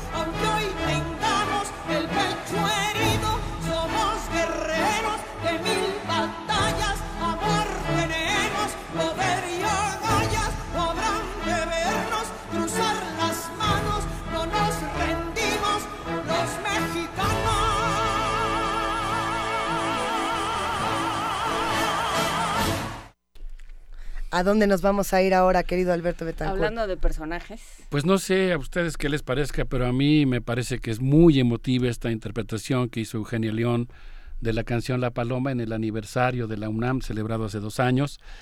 eh, y me parece que pues recoge buena parte de estas vibraciones patrióticas que desde mi punto de vista son muy eh, celebrables. Yo creo que junto con esta sensación de nacionalismo en el mejor sentido de la palabra, de lo que significa voltear a vernos a nosotros mismos, confiar en nuestros propios deseos y nuestra capacidad de realizarlos, también vale mucho la pena que nosotros mantengamos eh, el estado de alerta de lo que está ocurriendo. Conste que yo estoy enfatizando que lo que a mí me gustó más y celebre más del día domingo fue el poder ciudadano, la capacidad de la sociedad para expresarse en un sentido u otro. Y bueno, pues luego falta ver ahora esto que yo he llamado, en el caso de Andrés Manuel López Obrador, esta característica que me hace evocar la lectura que hace Gramsci del príncipe de Maquiavelo, en el sentido de que ha sido un político que ha tenido la habilidad de concitar una gran cantidad de fantasías y expectativas en torno a su persona y de alguna manera pues ser investido por un amplio sector de la sociedad mexicana como un factor de esperanza. E, eso es sin lugar a dudas una virtud de un político, el hecho de que logre a partir de su carisma convertir su carisma en una fuerza política, en este caso creo yo puesta en buena medida al servicio de una rectificación de ética y política, pero tiene el otro lado, tiene el otro lado, digamos, mistificador, que implica el hecho de que se puedan tener expectativas que no necesariamente se van a cumplir o que no necesariamente coinciden plenamente con la realidad y ahí es donde yo pienso que la sociedad mexicana pues tiene que mantenerse o el movimiento democrático y quienes formamos parte de él pues tenemos que mantener nuestro estado de alerta y no cerrar los ojos, sino ejercer simultáneamente el apoyo a lo que tiene de benéfico profundizar la democracia en México y la crítica a lo que significa eh, darle continuidad al antiguo sistema político. En este sentido, yo quisiera señalar que me llamó mucho la atención y me preocupó que en su discurso del Hotel Hilton, Andrés Manuel López Obrador, quien es un político impulsado y formado en su juventud por Enrique González Pedrero y la escritora cubana Julieta Campos, eso no es lo que me preocupa, eso es nada más un dato biográfico, anunció, esto es lo que a mí me, causó, me encendió las alertas, anunció eh, su equipo de transición y mencionó como jefe de la oficina de la presidencia al empresario regiomontano, multimillonario, integrante de la lista de Forbes, Alfonso Romo. Es para empezar un empresario sobre el que pesa la duda de su honradez, que ha estado inmiscuido en varios juicios y procesos judiciales en los cuales se ha planteado que podría haber incurrido en prácticas ilegales. Eh, desde luego alguien no es culpable simplemente por haber sido juzgado, existe la presunción de inocencia, pero de entrada digamos que no es una historia impecable, incluso si hubiera sido objeto de una injusticia, pues queda esta sombra de dudas sobre él. Pero además es un activo promotor de los transgénicos, lo cual contravendría, por supuesto, una de las herencias que corresponde cuidar en México, que es nuestra diversidad genética, que la diversidad genética que han promovido los campesinos mexicanos, los agricultores mexicanos desde hace milenios, y es además un activo promotor de la reforma energética, y de hecho ya hizo una primera declaración en su calidad de, digamos, eh, funcionario que ha sido designado por Andrés Manuel para en el futuro coordinar la oficina de la presidencia, ha dicho que en cualquier momento podría anunciarse la nueva concesión del aeropuerto. Es decir, es más bien un promotor de defender los negocios que ya existían en el, en el sexenio anterior. De acuerdo a Luis Hernández Navarro, eh, en, las, en diversas publicaciones que él ha hecho en el periódico La Jornada, Alfonso Romo defendió en su momento a Augusto Pinochet. Esto lo dice en un artículo llamado Morena, gira a la derecha, y declaró en octubre del año 2000 que el mundo debería de juzgar a Salvador Allende por asesino. Eh, fui a la liga que ofrece Luis Hernández Navarro en esta nota.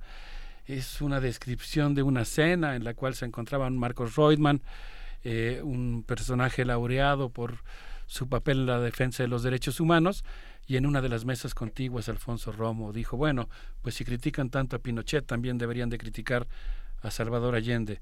Esperemos que de entonces a la fecha haya cultivado un poco más su información respecto a la historia del mundo y América Latina. Alfonso Romo, eh, por lo pronto, al día siguiente del triunfo, según nos cuenta eh, Luis Hernández Navarro, Alfonso Romo declaró a la reportera Marta Anaya, lo cito, el país nos está dando un mandato de centro.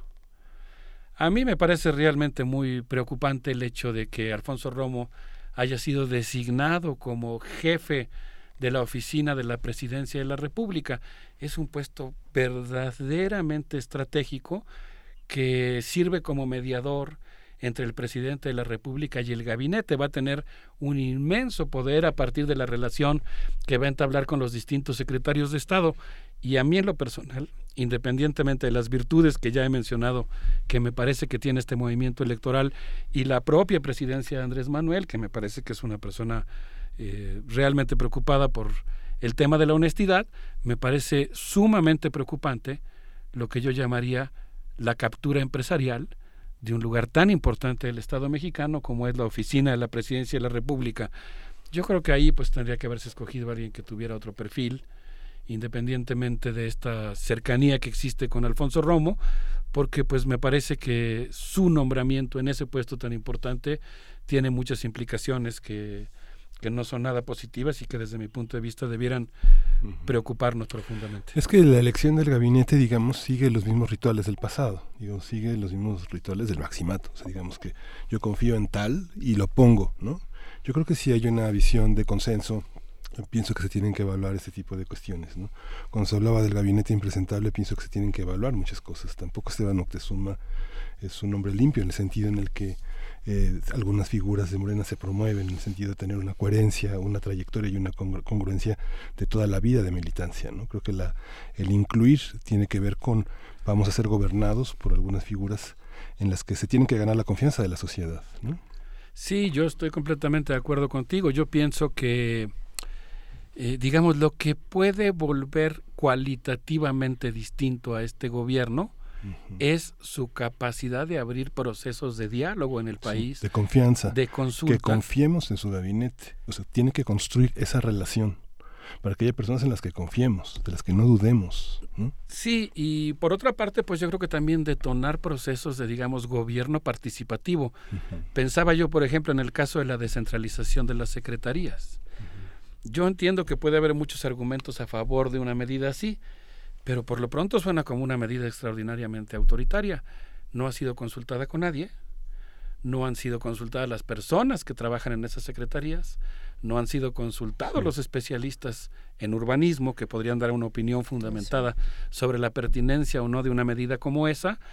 Y yo creo que la diferencia entre este gobierno y los anteriores pues tiene que radicar fundamentalmente en abrir procesos de participación y consulta.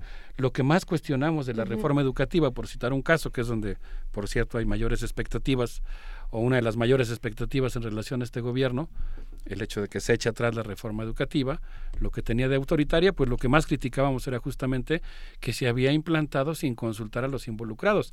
No se puede repetir eso aunque sea en nombre de, un, y es que son, es que son, son atribuciones del, del jefe del ejecutivo. Sin embargo, este, como son atribuciones que están bajo la ley, no se ven como medidas autoritarias, Alberto yo creo que hay que revisar esa parte, ¿no? entre el mecanismo de, que designa y la ley que legitima una, una, práctica usual en el sistema electoral mexicano, en el sistema político mexicano, como el gobierno federal organiza sus elecciones. ¿no?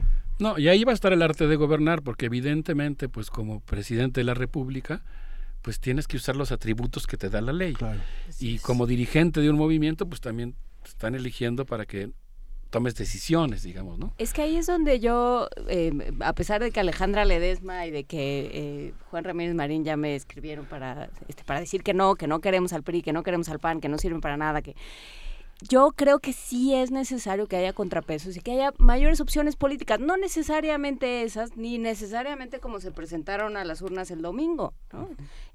sistemáticamente hemos dicho aquí que el frente fue un error absoluto y fue una traición profunda para quienes este, militaban en el PRD o militaban en el PAN o simpatizaban con alguna de las dos opciones. O sea, eso no, por supuesto, pero sí un contrapeso, sí una, una forma de parar, o sea, como ciudadanos nuestra obligación es también tener las herramientas para pararle. A ver, pero esos contrapesos cuánto cobran, porque lo que pasó con esos contrapesos y con el PRI y con el PAN justamente y ese voto de castigo se da porque probaron cómo hacen las cosas y probaron cuánto dinero se llevan. Yo lo que lo único que digo es que tiene que haber algún tipo de contrapeso. No, yo no estoy defendiendo ni al PRI ni al PAN o al verde. ni al PRD. No, no, no estoy defendiendo a ninguno de esos, Luisa, y no lo estoy diciendo así. Lo único que estoy diciendo es que tiene que haber contrapesos. O sea, que sí tiene que haberlos. Yo, coincido contigo. Yo, yo sí celebro por muchas razones el sentido del voto del domingo y creo que una de, las de una de las de las lecturas que legítimamente se pueden hacer de ese voto es plantear la necesidad de que haya auténtica democracia en nuestro país. Y creo que en ese sentido, y yo coincidiría contigo, pues por supuesto, de lo que se trata ahora es de que se profundice la existencia de opciones reales, que se intensifique la vida democrática del país. Yo creo que el problema con el PRI y el PAN es que justamente eran actores políticos que en lugar de promover esa pluralidad o esa vida democrática le estaban obstaculizando de muchas maneras. Yo creo que pues la efervescencia política apenas comienza. Lo que yo veo de saludable es que eh, digamos es que estamos en un día después, ¿no? ya acabó la campaña. En buena medida sé que hay sectores que están preocupados por el tema de la conciliación. Yo creo que el movimiento democrático pues sí tiene que plantearse ser un movimiento hegemónico en el sentido de que sea un movimiento que logre seducir a los distintos sectores de la sociedad, mostrar su capacidad de gobernar para todos y de incluir a todos, ¿no? Que sea un gobierno más incluyente que los anteriores, que definitivamente no lo eran, ni desde el punto de vista económico ni desde el punto de vista político. Pero yo creo que esa, ese día después, lo que tiene de saludable, y creo que en ese sentido coincide con el comentario que tú hacías, Juan Inés, es que la efervescencia política apenas comienza porque ahora sí, lo que desde mi punto de vista me parecería deseable, es que ahora sí comienza un periodo en el que la las células en las que se realiza la vida cotidiana de la sociedad, las familias, las oficinas, los pueblos, las milpas, las fábricas, las escuelas, las universidades, los medios de transporte, los centros comerciales, que en esos lugares ahora se discuta de política y se expresen las diferentes, los diferentes puntos de vista de la sociedad.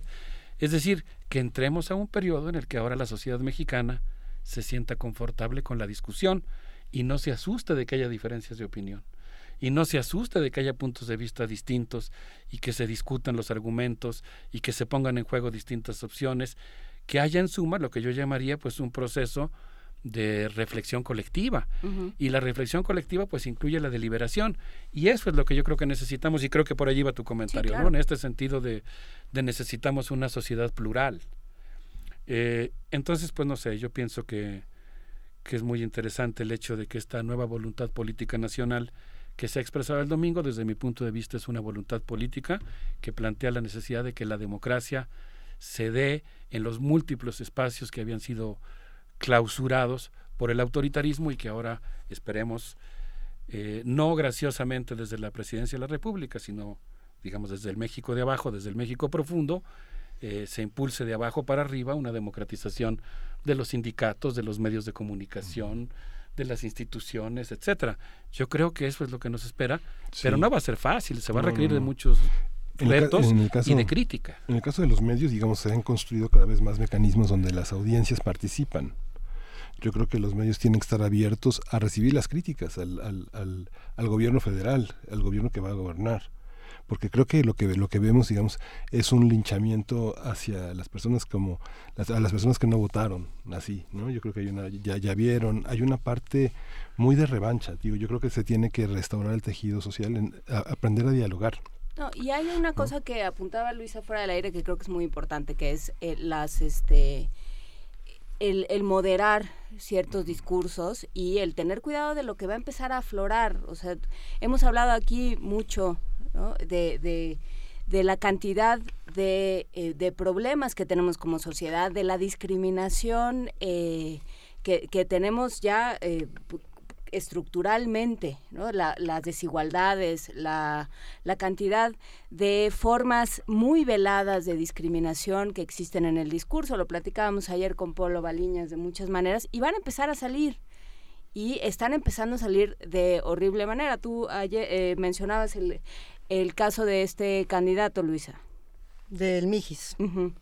Sí, eh, ha sido un candidato que ha sido discriminado por su color de piel, eh, porque usa tatuajes y principalmente porque formaba parte de eh, una pandilla, si no me equivoco, es lo que se ha contado en distintos medios de comunicación y se ha abordado de muchas maneras. El problema no está tanto en cómo se está abordando en los medios, sino en la crítica social y en, y en cómo se han encargado de destruir un poco su imagen. Sin embargo, sí hay que estudiar este caso en particular, es en San Luis Potosí, ahí dejaremos la nota para que justamente se ¿no? Es importante.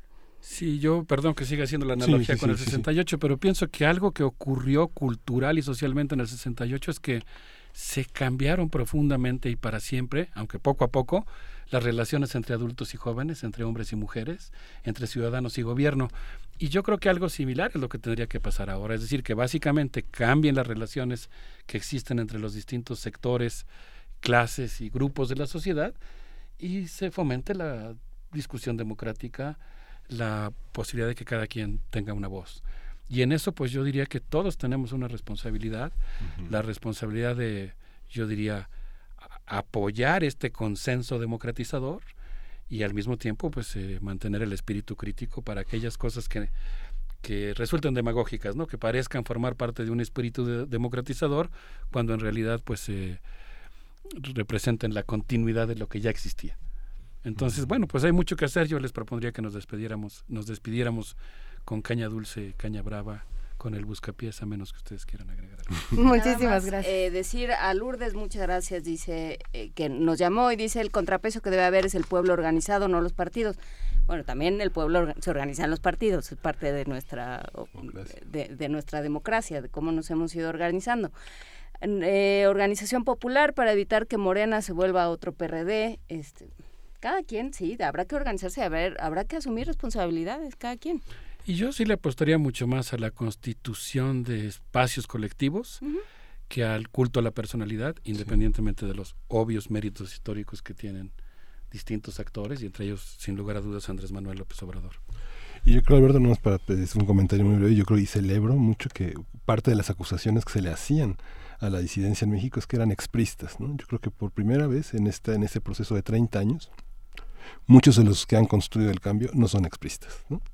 Así es. Es, otra cosa. Sí, yo creo que hay que también analizar la heterogeneidad del movimiento que ha eh, obtenido la mayoría este domingo. Un abrazo para gracias. todos. Gracias, gracias Alberto. ¿Con qué nos vamos a despedir? Con el buscapiés que te Venga, vamos a celebrar. Gracias. El buscapiés.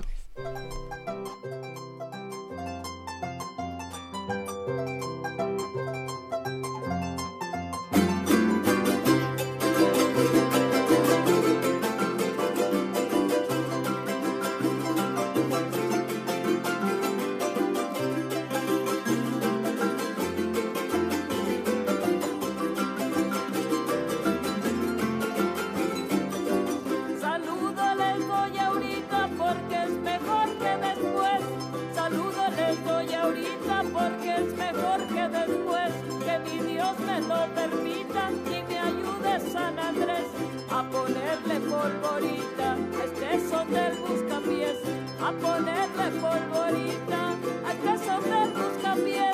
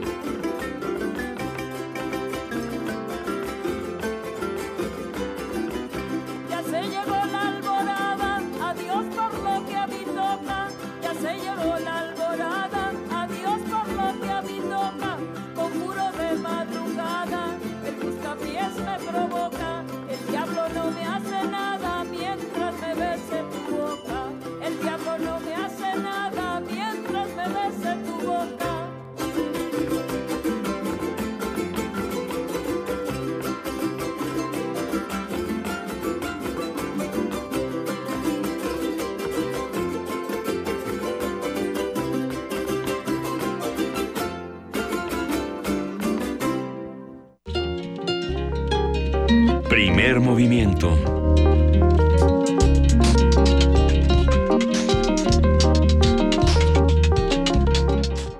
Nos quedan todavía tres minutos para despedir este programa. Sí, de puritita intensidad. Gracias, sobre todo a los que hacen comunidad con nosotros y que nos dan, mandan tantos mensajes. Por ahí hay unos eh, encontrados. Siempre va a haber opiniones encontradas cuando hablamos de estos temas y da gusto justamente que las voces se encuentren, que sean plurales, que, que no estén de acuerdo en muchos de los casos, siempre y cuando eh, por aquí, a ver quién es que hay, hay un montón de mensajes, pero etiquétenos a todos para que los podamos ver, porque hay unos que nada más etiquetan. Hay uno que es, está etiquetando, creo que a Vania, uno a mí, pero es el mismo. Eh, para que todos podamos ponernos de acuerdo, estamos en arroba P Movimiento, en Diagonal Primer Movimiento UNAMI, en el teléfono 55 36 43 39. A ver, por aquí, Alfonso de Albarcos, Miguel Ángel Gemirán, Motif, R. Guillermo, Patricia Rodríguez, Vero N., Carnalita del Mundo, le mandamos un abrazo, Ciudadano Cero, nos escribe Mayra Elizondo. Javier Ramírez, Amaro, Eduardo Olmos, eh, cuánto mensaje, Galán de Barrio, que ya tenía un rato que no nos escribía, si no me equivoco, Brian P., eh, a todos, gracias por seguir haciendo comunidad. Les recordamos, porque por aquí nos escribían que qué mala onda que sacaron a TV UNAM, que nos sacaron de TV UNAM. Nadie nos sacó de TV UNAM. Fake news, nada más se fue de vacaciones TV UNAM y regresamos en tres semanitas. Así que aquí nos van a tener. Y en realidad a quien le tienen que escribir pues es a TV UNAM porque no fue nuestra... Nosotros aquí estamos, si se dan cuenta. Escríbanle Armando Casas. Escríbanle Armando Casas, no, es con nosotros.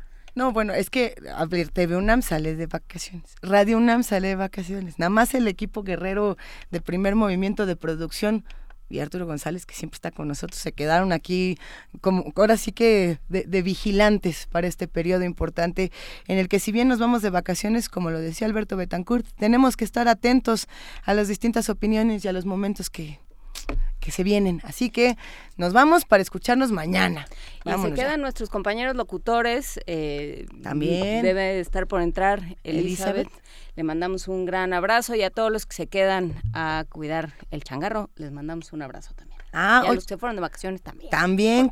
Mayra Elizondo propone que mandemos postales de sonoras y de fotos de a dónde se fueron de vacaciones. ¿Se acuerdan que el año pasado lo hicimos con unos muñequitos?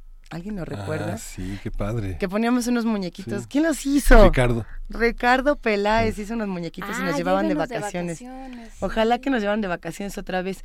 Bueno, ya nos vamos, nos quedan 10 segundos y después de primer movimiento, sí, Frida, lo voy a, espérame. Vamos a escuchar Calmecali y hay que presumir que Calmecali tiene nueva temporada próximamente y nos da muchísimo gusto que programas justamente que incluyen y que le dan su lugar a los pueblos originarios tengan más espacios en Radio UNAM. Eso, Calmecali. Bien, Vania Noche. Ya nos vamos. ya nos vamos. Esto fue primer movimiento. El mundo desde la universidad.